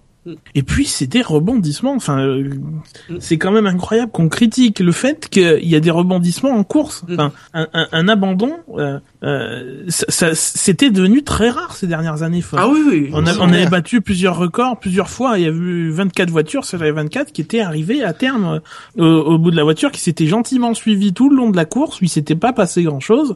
Euh, voilà, ça, fait- il n'y a pas que les dépassements qui font le spectacle dans la Formule 1. Et heureusement quand même, parce que sinon, ces dernières années avant le DRS, euh, enfin, si si ça si ça n'avait été que des dépassements, il y aurait c'est pas 50 millions de pe- téléspectateurs qu'on aurait perdu, c'est 100 150 millions. Enfin, faut, faut faut quand même arrêter quoi. Le spectacle, c'est pas que les dépassements, c'est les abandons, c'est les rebondissements, euh, un truc qui se passe, un imprévu, euh, un 4x4, euh, une, une, une Marussia qui, qui qui traverse la piste. euh, alors c'est pas c'est pas bien de voir ça, mais mais mais ça fait partie de la course. Mais ça rajoute année, du ce sera une. Red Bull qui traversera la piste. ça rajoute du piment qui manquait ces 5-6 dernières années où euh, on était trop dans la fiabilité. Mais Ça ça, va rajouter de l'incertitude du Eh, sport. On pourrait même avoir un scénario inverse. On on pense qu'il y aura beaucoup de de d'abandon. Abandon. Mais allez savoir. Bon, ça serait surprenant. Je suis bien d'accord. Mais Ce serait pas bien. Oui. non, mais peut- peut-être qu'à Melbourne, on va se faire chier parce que les équipes, notamment de fond de tableau comme Red Bull, vont, vont, vont pas vouloir pousser à fond. Alors, elles abandonneront pas. Mais alors, par contre, avec des écarts énormes parce que, évidemment, il faudra pas pousser les moteurs. Allez savoir, peut-être qu'on pourrait avoir pas beaucoup de- d'abandon. Non, je pense, pense, je pense pas. hein. Là, je pense, j'ai pas l'impression qu'ils étaient à 25 secondes des temps en roulant et que Non, bien sûr. et, et qu'ils avaient déjà des problèmes quoi, en étant en étant finalement roulant assez peu assez peu vite. Surtout Lotus. Lotus a, a fait des chronos euh, à 8 secondes, 8-9 secondes des, des meilleurs. euh. Alors voilà, donc euh, non, on- 7 secondes, ça, euh, exagère pas. Alors voilà, Ro- Romain Grosjean, on espère qu'on a répondu à ta question. Hein. Euh, Et on va se permettre de rajouter que si tu es pas vraiment Romain Grosjean, tu peux toujours nous poser des questions sur répondeur@savf1.fr avec ton vrai nom. Ça sera, ça sera toujours très bien. Euh, voilà. Par contre, si ton vrai nom c'est vraiment Romain Grosjean et que tu es pilote de Formule 1, alors là c'est plutôt nous qui aurions des questions à te poser et on t'invite à nous contacter à contact@savf1.fr pour qu'on puisse euh, à notre tour te poser une question sur notre répondeur. Bon, c'est une question, c'est une question de répondeur qui durera une heure hein, à peu près. Euh, voilà, tu auras toi-même une heure pour y répondre. Euh, et voilà, mais tu es le bienvenu. Puis achète-toi un micro ou un, un autre téléphone ou je sais pas, fais quelque chose. Parce que le son était pourri, quoi. Alors, Il euh, manquerait plus qu'on reçoive une question de Jean-Pierre Bacry, ce serait quand même. alors, on va quand même revenir sur quelques petites actus qui, qui ont marqué euh, la semaine. Et moi, il y en a notamment une sur laquelle je voulais avoir votre opinion, messieurs. Euh, parce que bon, ça m'a un peu, euh, m'a un peu fait réagir. On a appris cette semaine que le circuit de Sakir avait décidé de donner le nom de Michael Schumacher à l'un de ses virages, plus précisément le premier virage. Euh, ma question est toute simple. Est-ce que vous pensez que c'est le bon moment? Non, Non. ça fait un peu raison funèbre. Voilà. Ouais, ça fait un peu ça, ouais. Alors, j'ai envie de dire euh, oui et non. Pour je, histoire de mettre un peu d'eau dans le vin. J'ai envie de dire, c'est bien parce que euh, parle, on, on parle de Schumacher pour autre chose que son état de santé. Mais Parce que justement, est-ce qu'ils- ont justifié qu'on en parle que ça. pour son état de santé. hein, Est-ce qu'ils ont justifié Pourquoi Parce qu'on peut Rendre aussi hommage. dire les- Non, parce qu'on peut dire voilà, c'est aussi les 10 ans du circuit, c'est lui qui a gagné le premier Grand Prix, voilà. voilà. Bah, dans, dans les articles, souvent, c'est rattaché à ça. euh, après, euh, c'est c'est quand même le contexte. Enfin, même si tu as envie Oui. de rendre hommage dans, dans les 10 ans, tu sais que Schum- enfin, moi, je trouve ça quand même assez euh, assez macabre. Euh, tu sais que Schumacher est aujourd'hui entre la vie et la mort, que les pronostics sont quand même pas très bons en ce moment, euh, qu'ils l'ont réveillé, qu'ils ont essayé de le réveiller, mais qu'il est toujours dans le coma, que visiblement le, le cas est quand même très grave. Euh, et moi, je trouve que c'est un peu maladroit. C'est-à-dire que je sais pas, tu rends hommage à quelqu'un de son vivant ou de sa mort, mais pas quand il est entre les deux. Euh, moi, j'avoue que ça me gêne un peu cette histoire-là et que je vais être très mal à l'aise lors du Grand Prix du Bahreïn quand on va dire qu'ils vont passer au virage Schumacher et qu'on saura saura peut-être pas s'il est si est vivant, s'il est mort, si dans quel état il est. Et moi, j'avoue que je suis quand même très gêné. Et ce qui me perturbe le plus, c'est qu'ils ont ont eu l'accord de la famille. Et moi, j'avoue que personnellement, je me mets à la place de la famille Schumacher. On viendrait me poser la question.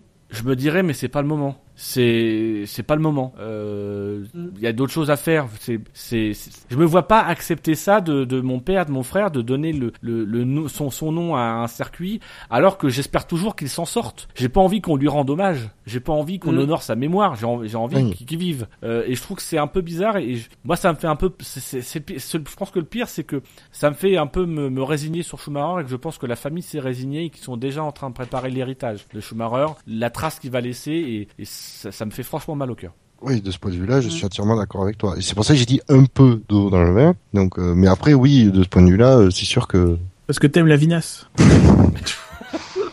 non, justement. mais euh... Par mais oui, contre, c'est moi, vrai il y a- c'est un côté macabre, c'est tout. Moi, il y a un angle qui me réjouit quand même dans ce. Alors évidemment, je suis tout à fait d'accord avec toi. Il y a, j'ai un problème avec les, les nouveaux circuits qui ont des virages Ah qui oui. n'ont pas de nom.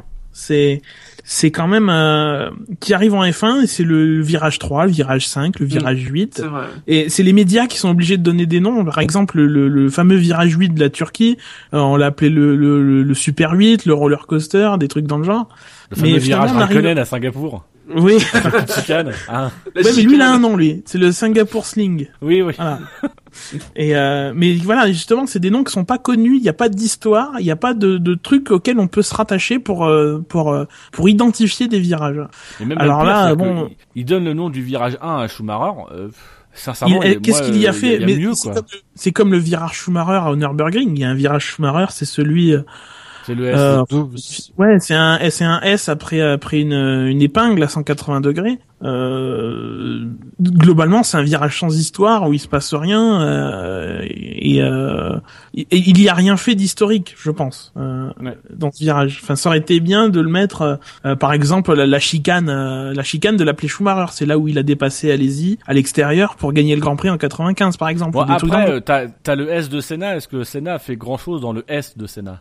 Ouais, mais c'est plus- c'est plus compliqué parce que c'est c'est un S et Senna c'est S aussi, tu vois. Et tout le monde a. bah, euh, Schumacher. C'est au. Brésil. euh. Oui, oui. Oh, il a... Connaissant Senna, il a dû faire quelque chose dans ce S. hein. Le, le virage s'appelle pas le S de Schumacher, le virage s'appelle le Schumacher. Euh, au Nürburgring, c'est pas le, c'est pas le Schumacher, le, le S de Schumacher? Ah, c'est c'est un S, mais je, je pense pas Si, que je crois qu'il s'appelle. le euh, S de Schumacher. Si, si, justement, je crois qu'il s'appelle euh, le S de Schumacher euh, à Nürburgring. Mais là, par exemple, ouais, à, à Bahreïn, enfin, c'est vrai que ce virage 1, il a aucune, enfin, il a très peu d'histoire. Bah, c'est vrai qu'à la limite, tu vois, comme justement, comme je disais, il y a, voilà, il y a 10 ans de Bahreïn, ce qu'ils auraient pu dire, c'est, euh, on va donner On donne des noms, virages. des virages, par exemple, à tous ceux qui ont gagné. Oui. Dont Schumacher. Tu Oui, vois. ça aurait, ça aurait été Au moins moins, choquant. Voilà, ça aurait été moins le choquant. virage Barrichello. Mais c'est vrai que c'est ça qui est un peu bizarre, c'est que tu fais un événement et, et, et le pire c'est que c'est avec le consentement de la famille, quoi. Mais là, je rejoins tout, tout à fait Gus Gus, c'est vrai que c'est, horripilant. Enfin, on est tous capables de fermer les yeux, de se faire le tour de, du Grand Prix de Monaco, euh, en citant les virages. en De sachant l'angle, et-. Voilà, ça, on est parfaitement capable de le faire. À Bahreïn, on est Tandis un que peu. là, enfin, oui, à Bahreïn, on, on est tout à l'heure, hein. j'en ai chié, j'en ai chié pour, des, pour décrire le virage 11. Euh, j'ai mis, j'ai mis 30 secondes à me, à, à me- à me situer sur le circuit, même si je sais où il est sur la carte. Je, il a fallu que je dise c'est après la ligne droite des, stands, etc., de, la ligne droite arrière, etc. Enfin, Et ouais, tout se perd. ah, le bon vieux temps. ah, on va, on va, on va tourner vieux con, nous aussi. Non, c'est déjà trop tard. on a déjà tourné vieux con. Euh, alors ensuite, au- du côté des nouvelles, on a, on a également, on attendait euh, la décision de la FIA concernant euh, là où les nouvelles écuries de 2015. On était convaincus qu'il allait y avoir une annonce, et finalement, euh, bah, il n'y a pas eu d'annonce. Euh, on est, non seulement il n'y a pas eu d'annonce, mais on sait difficilement pourquoi. Euh, il se murmure que ce serait plutôt du côté de Bernie Ecclestone que la décision pour euh, pour pour la nouvelle équipe ou les nouvelles équipes parce qu'on peut en avoir plusieurs Oui. euh, est bloquée euh, parce que bah, visiblement Bernie Ecclestone a des gros doutes. Il a même dit à, à Gene Haas euh, qui est l'un des l'un des maîtres d'œuvre euh, d'un des projets. euh, il, il- il a dit que voilà il fallait euh, c'est pas parce qu'on avait 10 millions que vous pouvez faire de la Formule 1 qu'il fallait être prêt à, à voilà à vraiment s'investir. Si- très S'il a dit ça au projet de Gene Haas, je te dis pas ce qu'il aurait pu dire aux deux autres. Hein. non, mais la, la, la, la, la, la- la critique, c'était pas tant que Gene Haas n'avait pas les moyens, mais c'est qu'il il aurait les moyens, mais il n'en mettrait pas assez, en fait. Enfin, c'est, Ouais. Ouais, euh, si tu coûtes Bernie, les mecs, ils mettent jamais assez de pognon dans les fins. mais ce qu'il disait, c'est que ça, ne suffit pas d'avoir 100 millions, encore faut-il les dépenser. Enfin, c'est- je crois que c'est à peu près ça la, Mm. la déclaration de Bernie. Et donc, alors, on, a, je- on a Gene Haas qui a confirmé qu'il avait reçu euh, un courrier euh, euh, qu'ont sans doute reçu Colin Coles et euh, Stefanovic, même si Stefanovic, on n'en entend pas trop parler en ce moment. Personne n'en parle. hein. Ils, ils ont reçu, ils ont reçu donc un courrier leur annonçant que voilà, pour moi, il n'y a pas eu de décision, que ça faisait partie du processus décisionnel et que euh, et qu'il y aurait une décision qui serait prise sans forcément qu'on leur dise quand. On leur a pas dit quand ce serait pris. C'est Gene Haas qui dit voilà, on, on aura une réponse d'ici 15 jours, mais visiblement la FIA a pas été aussi claire. Ouais. Ouais, ils- C'est-à-dire ils- que 15 jours, il sous-entend avant le début de la saison, quoi. Mais dans les 15 jours, il doit y avoir un conseil mondial du sport auto, logiquement, puisqu'on est en mars. Euh, euh, Est-ce que ça co- correspond pas à ça, euh, quelque part? Peut-être. Bah, sinon, Après, connaissant la FIA, ils donneront leur réponse entre le 1er et le 10 décembre. C'est ça le problème, c'est que la, la, la, la fenêtre de temps euh, est dé- paraît déjà compliquée pour s'engager en, en 2015. Si en plus il faut attendre encore deux semaines de plus, ça va devenir très compliqué. Euh, à mon avis, il ferait mieux de, de justement interdire de, à l'écurie de participer en 2015 et de lui dire euh, ou de leur dire si les deux sont, cho- sont choisis euh, de participer en, en 2016 parce que 2015 ça a l'air très compliqué. Et s'il leur disait directement allez vous faire voir, on garde vos 130 000 dollars. oui, C'est possible aussi. on avait. C'est avait- possible. Parce que-. Bon, faut quand même rappeler que dans le processus, il fallait poser, je crois, c'est 5000 dollars. euh, C'est nous, c'est ce qui nous a arrêté. on voulait présenter l'écurie du SAV, mais euh, c'est ce qui nous a empêché. Ouais. On, a, on, a, on avait que 4999 dollars et on n'arrivait pas à trouver le Ah, dernier on a dollar. Il fallait déposer 5000 dollars pour la première phase de la candidature et pour la deuxième, il fallait déposer 130 000. Apparemment, euh, seul euh, le projet de Gene Haas et de Colin Coles euh, ont déposé ces 130 000 dollars. Celui de Stefanovic, on n'a pas de nouvelles, euh, qui pourtant avait payé les 5 000 dollars euh, la première candidature. Euh, mais voilà, aujourd'hui, c'est-à-dire que c'est- on donne peu plus. 130 000 dollars sans avoir garantie de participer au championnat. c'est magnifique, j'adore. Si c'est Les vrai que fameux, le- le- les fameux frais d'inscription. Les frais de, dossier. si c'est vrai que euh, Pour les timbres. Euh, n'a pas payé les 130 000 dollars pour la deuxième phase, ça prouve bien l'efficacité du du processus. Alors- Parce qu'effectivement, c'est fait pour euh, délayer, ce, virer ceux qui n'ont pas les moyens, quoi. Et puis en plus apparemment la, la FIA est très sérieuse dans, dans ce qu'elle fait puisque Gene Haas a expliqué que les, les, les porteurs de projets ont été convoqués et ont été questionnés. Lui il a été que- questionné pendant une heure et demie par euh, euh, différents membres de la FIA. Euh, La Gestapo. oui, euh, pour vraiment s'assurer que s'ils prennent un projet, le projet soit solide. Alors après, voilà, il faudra voir concrètement ce que ça donne. Euh, euh, je vais pas forcément trop souvenir de la manière dont ils avaient procédé. euh, je crois qu'ils ont juste Ah, ça, regardé ces, les, les Ouais, ça s'était fait en sous-main. C'était la de Max Mosley, euh, ça s'était fait un peu euh, par dessous de table. Il y avait cette histoire de, de moteur euh, Cosworth, que si tu prenais, prenais pas le Cosworth, a priori c'était mal barré pour que tu sois choisi. Ben, c'était nébuleux. Là, apparemment, il y a des meilleures nouvelles que par rapport à la dernière fois, mais faudra voir quand même. Euh, c'est fait. Tu dis que c'est fait avec sérieux, apparemment. Euh, moi, je, je souligne le apparemment. Ouais. Oui, non, voilà. c'est-à-dire Mm. que Vu, la, Euh, vu de, que ce que dit Haas, il y y a, quand même, euh, pour le coup, il y a une vraie procédure euh, qui existe, qui est en, qui est en cours. Euh, même si, voilà, euh, c'est pas sérieux de fixer une date, surtout quand derrière euh, tu te bats pour que les autres déposent leur moteur à telle date. Euh, c'est pas sérieux de fixer une date puis de dire en fait, ah bah non, on vous donnera la réponse dans 15 jours. Euh, c'est un peu dissuadé, et surtout euh, face à un mec comme Gene Haas, qui c'est pas, un- c'est pas, c'est pas un nain quoi. C'est, c'est un mec qui s'y connaît en sport auto, qui a un vrai projet derrière, qui a une vraie ambition, qui représente en plus pour la F1 un marché. Euh, c'est pas anodin non plus. euh, donc, euh, euh, il faut vraiment être très sérieux dans ce qu'ils font. Et, et là, pour le coup, la FIA manque peut-être un peu de sérieux, même si Oh. dans visiblement dans leur démarche de ce que dit Haas, ils sont, ils sont carrés, ils sont vigilants et tout. Mais bon, reporter la, la décision, c'est pas forcément un grand signe de sérieux. Oh, la, la FIA, pas sérieux dans son processus, oh, c'est nouveau ça. t'es. Non mais c'est ça qui est. euh, ouais, pour moi, ça reste la FIA. Elle est capable de tout, du, de nous surprendre et Ah. de faire la- et de faire du n'importe quoi. Donc euh, pour l'instant, je donne, je donne pas mon avis. J'attends de voir, honnêtement. Mais Maintenant qu'il y a un centre technique en France, ça va changer. Tout rassemblé Ah. au même endroit. Ouais. C'est pas, mais non mais c'est, euh, ouais, ça me paraît. Oh, ça fait trop de euh, cerveau en une seule place. Ça fait trop de hein. véhicules C'est des d'intervention. cerveaux, mais on les utilise pas. Alors, on les entrepose. Il faudrait on pas les les des surtout.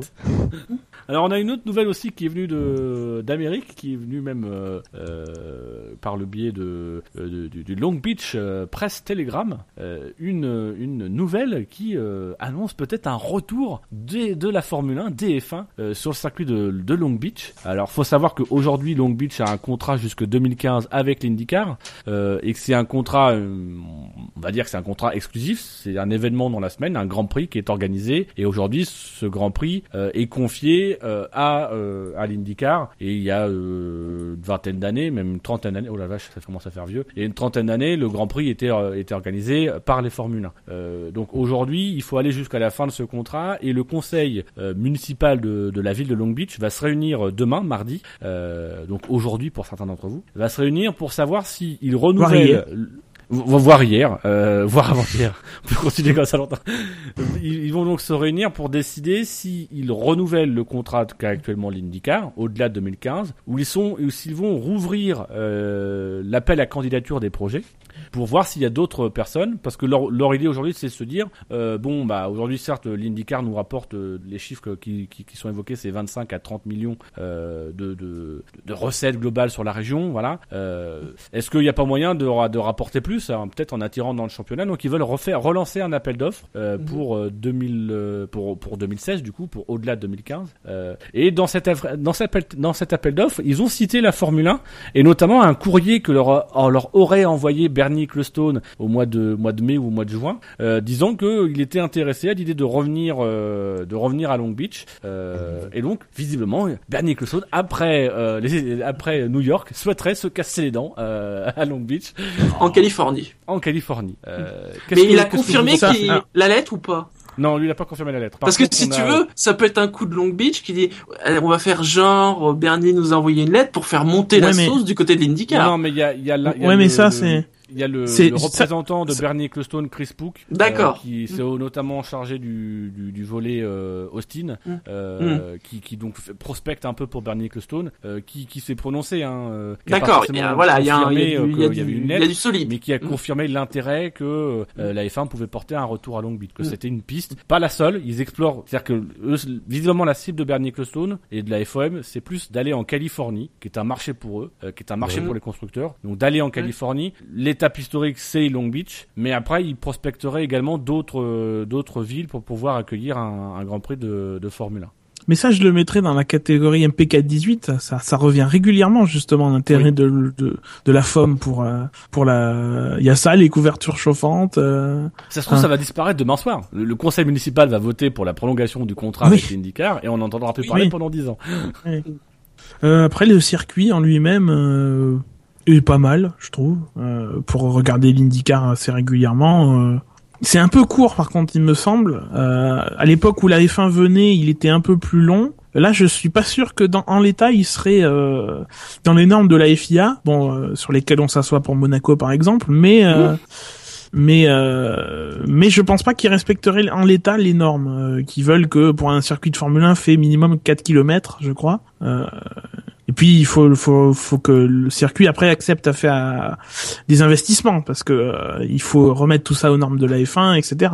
Moi, ce C'est vraiment pour le moment la, la position de Long Beach, c'est vraiment on relance un appel d'offres et là Oui. chacun va poser un dossier et eux verront en fonction des potentielles retombées et euh, de ce que va leur coûter euh, l'organisation de l'événement, ils verront quelle est la, la- la situation la plus avantageuse. Ce qu'ils veulent pas visiblement, c'est redonner euh, redonner un bail à, à- à Long Beach sans forcément trop le renégocier ou, ou sans que enfin que Long Beach ne, ne négocie seul en tête à tête avec eux sans avoir de concurrent. Ils ont visiblement envie de faire euh, monter la concurrence et rien de mieux en ce moment que de monter la concurrence IndyCar Formule 1 pour euh, faire monter les prix.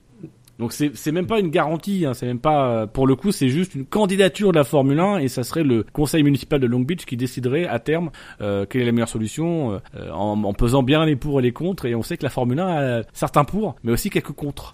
Et enfin, on ne parle que de ces deux-là, IndyCar F1, ou il pourrait y avoir d'autres choses? WTCC, un- Formule E, par un exemple. double arrête. Ouais, mais c'est pas les mêmes expositions. expositions. Ah, a- mais je sais bien, y a, mais il y a que il y a que euh, euh, Après euh, le après le fait est que le le, le week-end de Long Beach à, à- en IndyCar a aussi euh, le le alors maintenant ça s'appelle plus le la LMS Indy mais c'est le Lights. le Ah. Tudor oui il y a évidemment l'Indy Lights qui est la formule de promotion de l'IndyCar mais t'as le déjà t'as une course de Toyota des célébri des célébrités et puis t'as Ouais. le, le championnat d'endurance américain euh, Ah qui oui, y oui, court donc avec euh, le Tudor euh, US euh, je sais plus quoi enfin ils ont Oui. renommé ils ont renommé ça n'importe comment euh, voilà temps, qui euh, euh, qui a là-bas. quand tu mélanges, ça fait, voilà, tu peux pas. Mais est-ce que ça serait pas justement l'occasion de faire un week-end IndyCar F1 De non parce que non, non. justement euh, Bernie apparemment dans les dans ses contrats avec les circuits a une clause pour interdire toute euh, série de de renommées à, à peu près équivalentes à la Formule 1 donc l'IndyCar par exemple ou la NASCAR de d'organiser des courses avec justement ces séries concurrentes c'est enfin c'est souvent un truc qu'on a entendu dire Je veux dire qu'on n'aura Ah, jamais le rallye de Monte Carlo en même temps que le Grand Prix de, de- de Monaco. Là, je crois que c'est Monaco qui dit non. Bah, justement, c'est moins de nuisance. Enfin, c'est beaucoup d'un coup, mais moins de nuisance au total sur l'année. Alors que, remarque que tu me diras, tu remontes 5 ans en arrière, ça aurait pu se faire, puisqu'ils ils arrivent même plus à Monaco, alors, euh...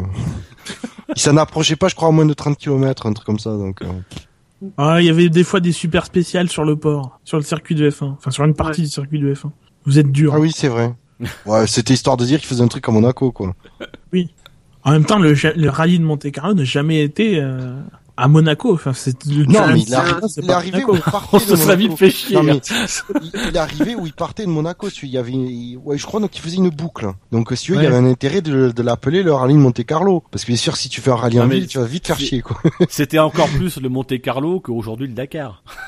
en termes de distance par rapport à l'origine. Oui, oui, c'est sûr. Ce Ah, mais ça se terminait à Monaco, quoi. Il y avait toujours quand même le point final à Monaco. Même le Paris-Dakar, des fois, partait de Dakar pour arriver au Caire. Donc, T'imagines mais maintenant, C'est vrai. sur le même continent, donc. euh, Mais je crois que ça s'était appelé le Dakar Le Caire. Oui, mais bon, euh, Oui, tout le monde l'appelait le Dakar encore, quoi. C'est le Dakar, Ah, ouais, Il y a une fois, ils sont allés jusqu'au Cap en Afrique du Sud. Ah, les Touaregs d'Argentine. Et là, on trouvait que c'était rock'n'roll. Et là, maintenant, ils, ils partent même pas de Dakar, ils seraient même pas sur le même continent. Alors ensuite, du, côté des, on va quitter les États-Unis, on va, on va revenir en Europe, on va revenir en, en- entre l'Italie et la Russie. Et non, je ne parlerai pas de Vladimir Poutine, promis. Ah, je, suis tenté, comme Jared Leto, de faire un discours, mais non. Et on va parler de, Luca Colagiani, euh, qui euh, est l'ancien euh, porte-parole de Ferrari, qui avait déjà pris un peu de, recul en fin de saison dernière et qui donc là a été, débarqué, enfin a, dé- a débarqué chez Marussia dans un poste de responsable des partenariats. Donc on imagine bien qu'il va être un peu la passerelle entre Ferrari et, euh, et, et Marussia, euh, mais qui sera aussi euh, la passerelle notamment pour tout ce qui est volet commercial, ce qui manque peut-être aujourd'hui à Marussia pour être une écurie un peu plus fringante. Est-ce que c'est pas justement de la part de Ferrari un moyen de de donner aujourd'hui à Marussia un, un, un homme qui a quand même une expérience pour aller chercher des sponsors, aller chercher des partenaires, afin que Marussia devienne avec le temps un, un partenaire un peu plus solide qu'il ne l'est actuellement, euh, justement pour combler un peu ce que je disais tout à l'heure, c'est que aujourd'hui Ferrari comme partenaire, ils peuvent pas forcément briller parce qu'ils ont Sauber qui est dans une difficulté financière assez chronique euh, et Marussia qui est euh, qui est une survivante de la Formule 1. Ouais, il faut renforcent que le niveau moyen de leurs Mais- clients, ouais. Ouais, mais tu vois, pour mettre quelque, pour débarquer quelqu'un euh, pour euh, pour la recherche de partenaires, je l'aurais pas mis chez euh, Marussia, je l'aurais mis chez Sauber, parce que c'est qu'ils ont un problème, c'est une- euh, ils ont clairement un problème de recherche de partenaires, parce qu'après on sait qu'ils savent faire des voitures, l'ont déjà assez bien prouvé, donc c'est plus ça que j'aurais fait. Mais euh, pour essayer de relever le niveau de Sauber, bon, je Mhm. comprends qu'il va y relever le niveau de, de, de Marussia, mais Mais après, c'est justement peut-être aussi le signe que les relations Ferrari-Sauber sont pas aussi privilégiées qu'elles ont pu l'être à une époque. ou alors que Sauber va trouver, euh, on n'est pas encore au courant que Sauber a trouvé des partenaires solides. Des partenaires russes, tu, tu veux dire des, des partenaires du bloc de l'Est Ouais. Ouais, il va falloir qu'il fasse C'est attention à ce gentil. qu'il tweet, hein. Parce qu'on on a appris que, alors on sait pas trop si c'est, euh, on y reviendra peut-être après, mais euh, que Stéphane Sanson, qui était le, le responsable de marketing et communication de chez Lotus, a été débarqué, lui aussi. Ça, enfin, c'est vu. euh, bon, enfin, en tout cas, il est plus chez Lotus. On sait pas si c'est lié à l'histoire du tweet, mais il n'y est plus. Coïncidence un peu grosse. Oui.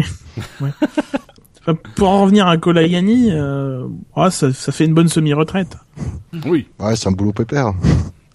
Non, mais c'est bien le, que le téléphone chez Marussia n'a pas souvé- sonné très souvent quoi niveau partenariat. non, mais c'est c'est bien euh, que que Marussia, en tout cas, si c'est clairement c'est une volonté de Ferrari, c'est bien aussi de la part de Ferrari de de et de pour Marussia, c'est bon signe, c'est-à-dire que Ferrari, euh, j'ai envie de dire, mise un peu sur Marussia quelque part. Bon, même s'ils n'ont pas trop le choix, mais ouais, c'est toujours intéressant. Alors de votre, côté, est-ce que vous avez des actus qui vous ont tapé dans l'œil cette, cette semaine pour, pour clore cette émission? Hmm. J'aime- moi, vous, vous avez vu, moi, je, je- j'aime bien appeler le silence. j'aime bien, je, je vois un silence, je le vois passer au loin, je me dis ah, toi, je vais t'attraper. Non, Mais non, c'est tu- c'est parce que tu nous subjugues. Ouais. Non, non, non, Ah, il y il y, a Pirelli alors, qui a annoncé ses gommes quand même. Ah oui, oui. J'ai vu le titre de l'article, je l'ai même pas lu. Ouais, ils amèneront des pneus en caoutchouc cette fois-ci. Donc ils ont ils ont présenté euh, les pneus soft et medium pour euh, l'Australie, le Bahreïn et la Chine. Et la Ah, Malaisie, ce sera les deux pneus les plus durs, c'est et medium. À noter d'ailleurs que Pirelli a profité, a profité, a profité euh, cette semaine des essais de Bahreïn pour essayer une, un nouveau système, euh, un autocollant euh, sur les pneus qui, euh, qui, qui réagit à la température et qui va permettre de, de prouver que les, les écuries respectent bien les contraintes de température qu'on leur impose. Ah, Ah, mais- non, non, Non, mais- en fait, c'est- pas tout à fait ça. C'est de respecter les, les- enfin, c'est des contraintes effectivement de température, mais au niveau du du préchauffage des pneus, en fait, des, couver- des, des couvertures chauffantes. Oui, Euh, ce qu'on- ce qui avait causé problème Hein dernière parce qu'ils avaient ils, euh, dans les, les- dans les explosions, parmi les raisons, il y avait effectivement les pneus qui étaient retournés entre les qualifs et la course, mais il y avait aussi le fait que on avait tendance à un petit peu trop chauffer les pneus parce que justement ça avait un effet plutôt bon sur le pneu en performance pure, mais que du coup ça ça les fragilisait. Ah, Voilà. Du coup, je crois qu'ils, ils, euh, euh, leur recommandation est de pas dépasser 120 degrés de, de, de préchauffage. Et du coup, c'est une, une petite bandelette qui euh, enregistre la température maximum euh, euh, observée par le pneu. Quoi. Enfin, c'est qu'atteint le pneu. euh, évidemment, il l'enlève avant que le pneu roule. Enfin, euh, de toute façon, elle s'enlèverait toute seule la bande, mais bon, ce serait dommage. C'est dommage, ça aurait été marrant, t'imagines, dès que ça dépasse, ça explose le pneu. Ça, mais tu sais, euh, moi je serais Pirelli, je ferais ça. Si Pirelli, ce pneu s'auto- s'autodétruira dans 5 secondes. Mais ça se trouve c'est ce qu'ils faisaient l'an dernier. Un peu de TNT dans le pneu. Non, non, mais c'est bien joué de la part de, c'est bien joué de la part de Pirelli. Ils s'en sont pris plein la gueule de la part des écuries l'année, l'année dernière, alors que les écuries étaient en, en faute, mais elles le disaient pas. Là, euh, du coup, Pirelli, dit, non, non, là, on a la bande. Vous avez trop chauffé le pneu. On vous l'avait dit. c'est bien. Ça laisse Ah, pas c'est marcher bleu, sur les c'est pieds. une fille.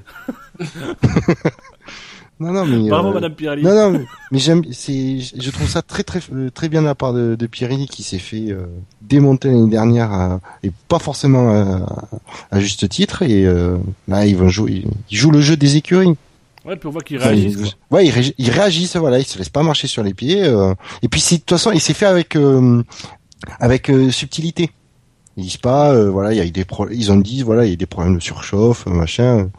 Au lieu de dire, moi, non, non, euh, Moi, je me rappelle l'année dernière, ils nous avaient présenté, pareil, il y avait une grosse innovation qui avait été testée lors des essais de, Bar- de, de Barcelone. Euh, il y avait des, des puces dans les pneus, je crois, qui étaient qui permet de qui permettaient de suivre les pneus, de savoir le nombre de tours, de prévoir même l'usure du pneu, etc. On en a plus jamais entendu parler.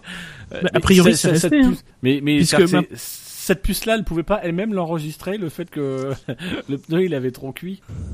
Bah non, c'est pas c'est une puce euh, c'est une puce c'est que c'est une puce RFID donc euh, bah ça c'est un truc qui diffuse un code un- une sorte de code barre euh, magnétique quoi si tu veux. Euh, et qui te dit je suis tel pneu euh, et voilà. ouais, y a pas de Euh, capteur. et du coup, je pense que c'est comme ça qu'on en est venu euh, par exemple sur l'appli euh, mobile de la F1 où tu sais quel train de pneus euh, est, et, et, et sur quelle voiture à tel moment et combien de tours il a déjà fait euh, enfin, voilà sur on va, l'appli on de va la F1. devoir reclaquer 15 euros. Oui, bien sûr. Oui, bien sûr. Oh, on va tous les ans on claque 15 euros. ouais. Oui, fou, bien hein, sûr. je- J'ai un trou dans mon compte en banque. c'est- Alors messieurs, en parlant de trous, euh... Parlons de Shinji. En parlant de trou, Oh. bah, Shinji peut raconter c'est très nous, nous, nous finissons l'émission donc sur les 20 cm de bonheur de Shinji. Arrêtez. ça va être, ça va être la grande. Alors, on va lancer ce jeu. hein. Vous avez le droit sur Un Twitter, sondage, hein, sur, un sur le sondage. Non, non. Alors un sondage peut. Ah, bon, on est quand même un site sérieux maintenant. Non, un sondage sérieux. Bah, une fois sur deux, sondage sérieux, d'un sort d'un sondage à la con. Mais vous pouvez sur Twitter essayer de, de faire des propositions. Hein. Euh, qu'est-ce que qu'est-ce qui se cache derrière les 20 cm de bonheur de Shinji Voilà. Vos Hashtag Shinji, euh, hashtag Shinji 20 cm.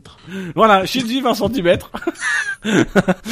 Et devinez, voilà, quels sont les, les 20 cm de bonheur euh, qui ont pu faire plaisir à Shinji aujourd'hui. Voilà, le, le- Si quelqu'un Alors- trouve, on le citera. Voilà, voilà, on le citera, on lui offrira pas de cadeau, hein. Ah. Parce que ça, on a déjà essayé, et puis ça marche pas. donc voilà, euh, donc l'occasion de faire la promotion du compte Twitter, le, le SAVF1, euh, de, de nos comptes Twitter respectifs, hein, que vous retrouverez sur le SAV de la F1, euh, mais précisément celui de, de Busher, un Bushmaster, qui n'est pas encore sur le fond d'écran euh, du compte Twitter. Faut qu'on le rajoute. Euh, voilà, l'occasion également de, de faire la promotion de la page Facebook. Vous êtes de plus en plus nombreux à nous aimer sur Facebook, mais c'est encore trop peu par rapport à toute la, la masse des fans euh, du SAV, donc n'hésitez pas à aller Par sur la rapport à Lady Facebook. Gaga, par exemple. Euh, oui, bah, envie de faire concurrence. hein. même si sincèrement, il paraît que Lady Gaga, la dernière fois qu'elle a rencontré Barack, elle lui a dit attention Barack, le SAV de la F1 arrive. Donc euh, je crois qu'on commence à leur faire peur. Ça ne m'étonnerait pas d'ailleurs que Barack en ce c'est moment depuis ce jour-là que pas Barack s'est mis avec Beyoncé. Oh la vache, je dingue. Mais moi je pense que Barack n'intervient pas en Russie parce qu'il veut préserver ses soldats pour euh, le SAV de la F1. Oui, oui. Je dis ça, je dis rien, mais je, je, moi qui m'y connais un petit peu en diplomatie et en politique internationale, je pense que c'est Ah, quel de diplomate. oui, oui. on, le, on le voit sur le forum du Fantasy F1, le, le diplomate. Alors justement, le Fantasy F1, euh, profitons-en, ça repart pour une, vu? Monsieur une Transition. cinquième année. Ah bah magnifique. Moi je fais des transitions avec des trous, toi tu fais des transitions avec le Fantasy F1. oui, C'est Fab qui va être content. utile. Donc le Fantasy F1, ça repart. Pour faire simple, c'est un, c'est un, un jeu qui a été créé euh, sur le site du SAV il y a maintenant 5 ans, qui a été repris par Fab, euh, que vous retrouverez assez, assez facilement en tapant Fantasy F1 et c'est sur euh, Forum Actif. Euh, voilà. Et le concept est assez simple. Dans le début de saison, alors assez simple. Je vais commencer à expliquer les règles. Moi, je suis fou. Avez, euh. Vous voilà, vous bénéficiez d'un budget de, de, de 100 millions euh, d'euros. Euh, oui, c'est c'est des euros, c'est pas des dollars. Euh, je- me c'est-. C'est des euros. Euh, On- donc on vous avez 100 Abrège, millions d'euros pour faire l'acquisition, faire une équipe de 8 pilotes, voilà. Et en fonction des résultats, vous allez pouvoir engager des engager des gains. Oui, cette année ça va être chaud. Même s'il y en a un, il y a une dépense inutile, que ça sert à rien à faire pour le moment. Mais voilà, vous, vous faites une équipe de 8 pilotes. Vous pouvez également euh, participer à un championnat en équipe. Donc voilà, n'hésitez pas à aller découvrir un peu ce, ce magnifique jeu euh, sur euh, fantasyf1.forumactif.fr, je crois, Ouais, ou .org ou .com. Enfin, vous faites toutes les extensions Ouais, possibles. Vous allez bien Vous pouvez trouver. faire, ça marche aussi. Vous pouvez faire, ça marche. Voilà. Point org, ça Oui. marche aussi. Donc, euh, bon, Ah donc, bah, oui. Est-ce que point 20 cm ça marche? Fais voir. 20 cm BH. Euh, on vous rappelle également que nous sommes disponibles sur iTunes, ou sur lequel vous pouvez nous mettre euh, 5 étoiles, ça fait pas de mal. Euh, vous, on est également euh, disponible sur euh, le canal Alpha euh, de nos amis de Pod Radio, euh, et euh, évidemment sur euh, Podcast France, euh, Podcast France, Podcast France, je vais y arriver, troisième fois c'est toujours la bonne, podcastfrance.fr. Euh, voilà, que dire d'autre Sur euh, iTunes, tu l'as dit sur iTunes? Sur iTunes, je l'ai dit. Essaye de suivre, Shinji. On- sait que c'était un peu Ouais. perturbé aujourd'hui. Euh, Oui, voilà. Tu l'as dit qu'il fallait mettre 5 étoiles? Oui. Oui. Non, tu l'as pas dit. Hein. Mais suivez, si, il Ah, a dit. sur Podcast France, Mais- euh, il fait, Mais sur on le, Podcast France, mais on Oui, l'écoute sur chaque iTunes fois ce truc. On le connaît par cœur ce truc. Il y a aucune raison pour qu'on l'écoute. Et ensuite, euh, qu'est-ce qu'on peut dire d'autre euh, euh, bah, Le la F1, c'est Le rythme de podcast. Gratuit. podcast. Pas cher. oui, oui, oui, c'est pas propulsé par euh, par Renault. Non. Non, Et apparemment, c'est à base de double décimètre. Donc sur cette euh, réflexion philosophique, euh, on va vous laisser. Et puis euh, surtout, restez branchés. Salut. Salut.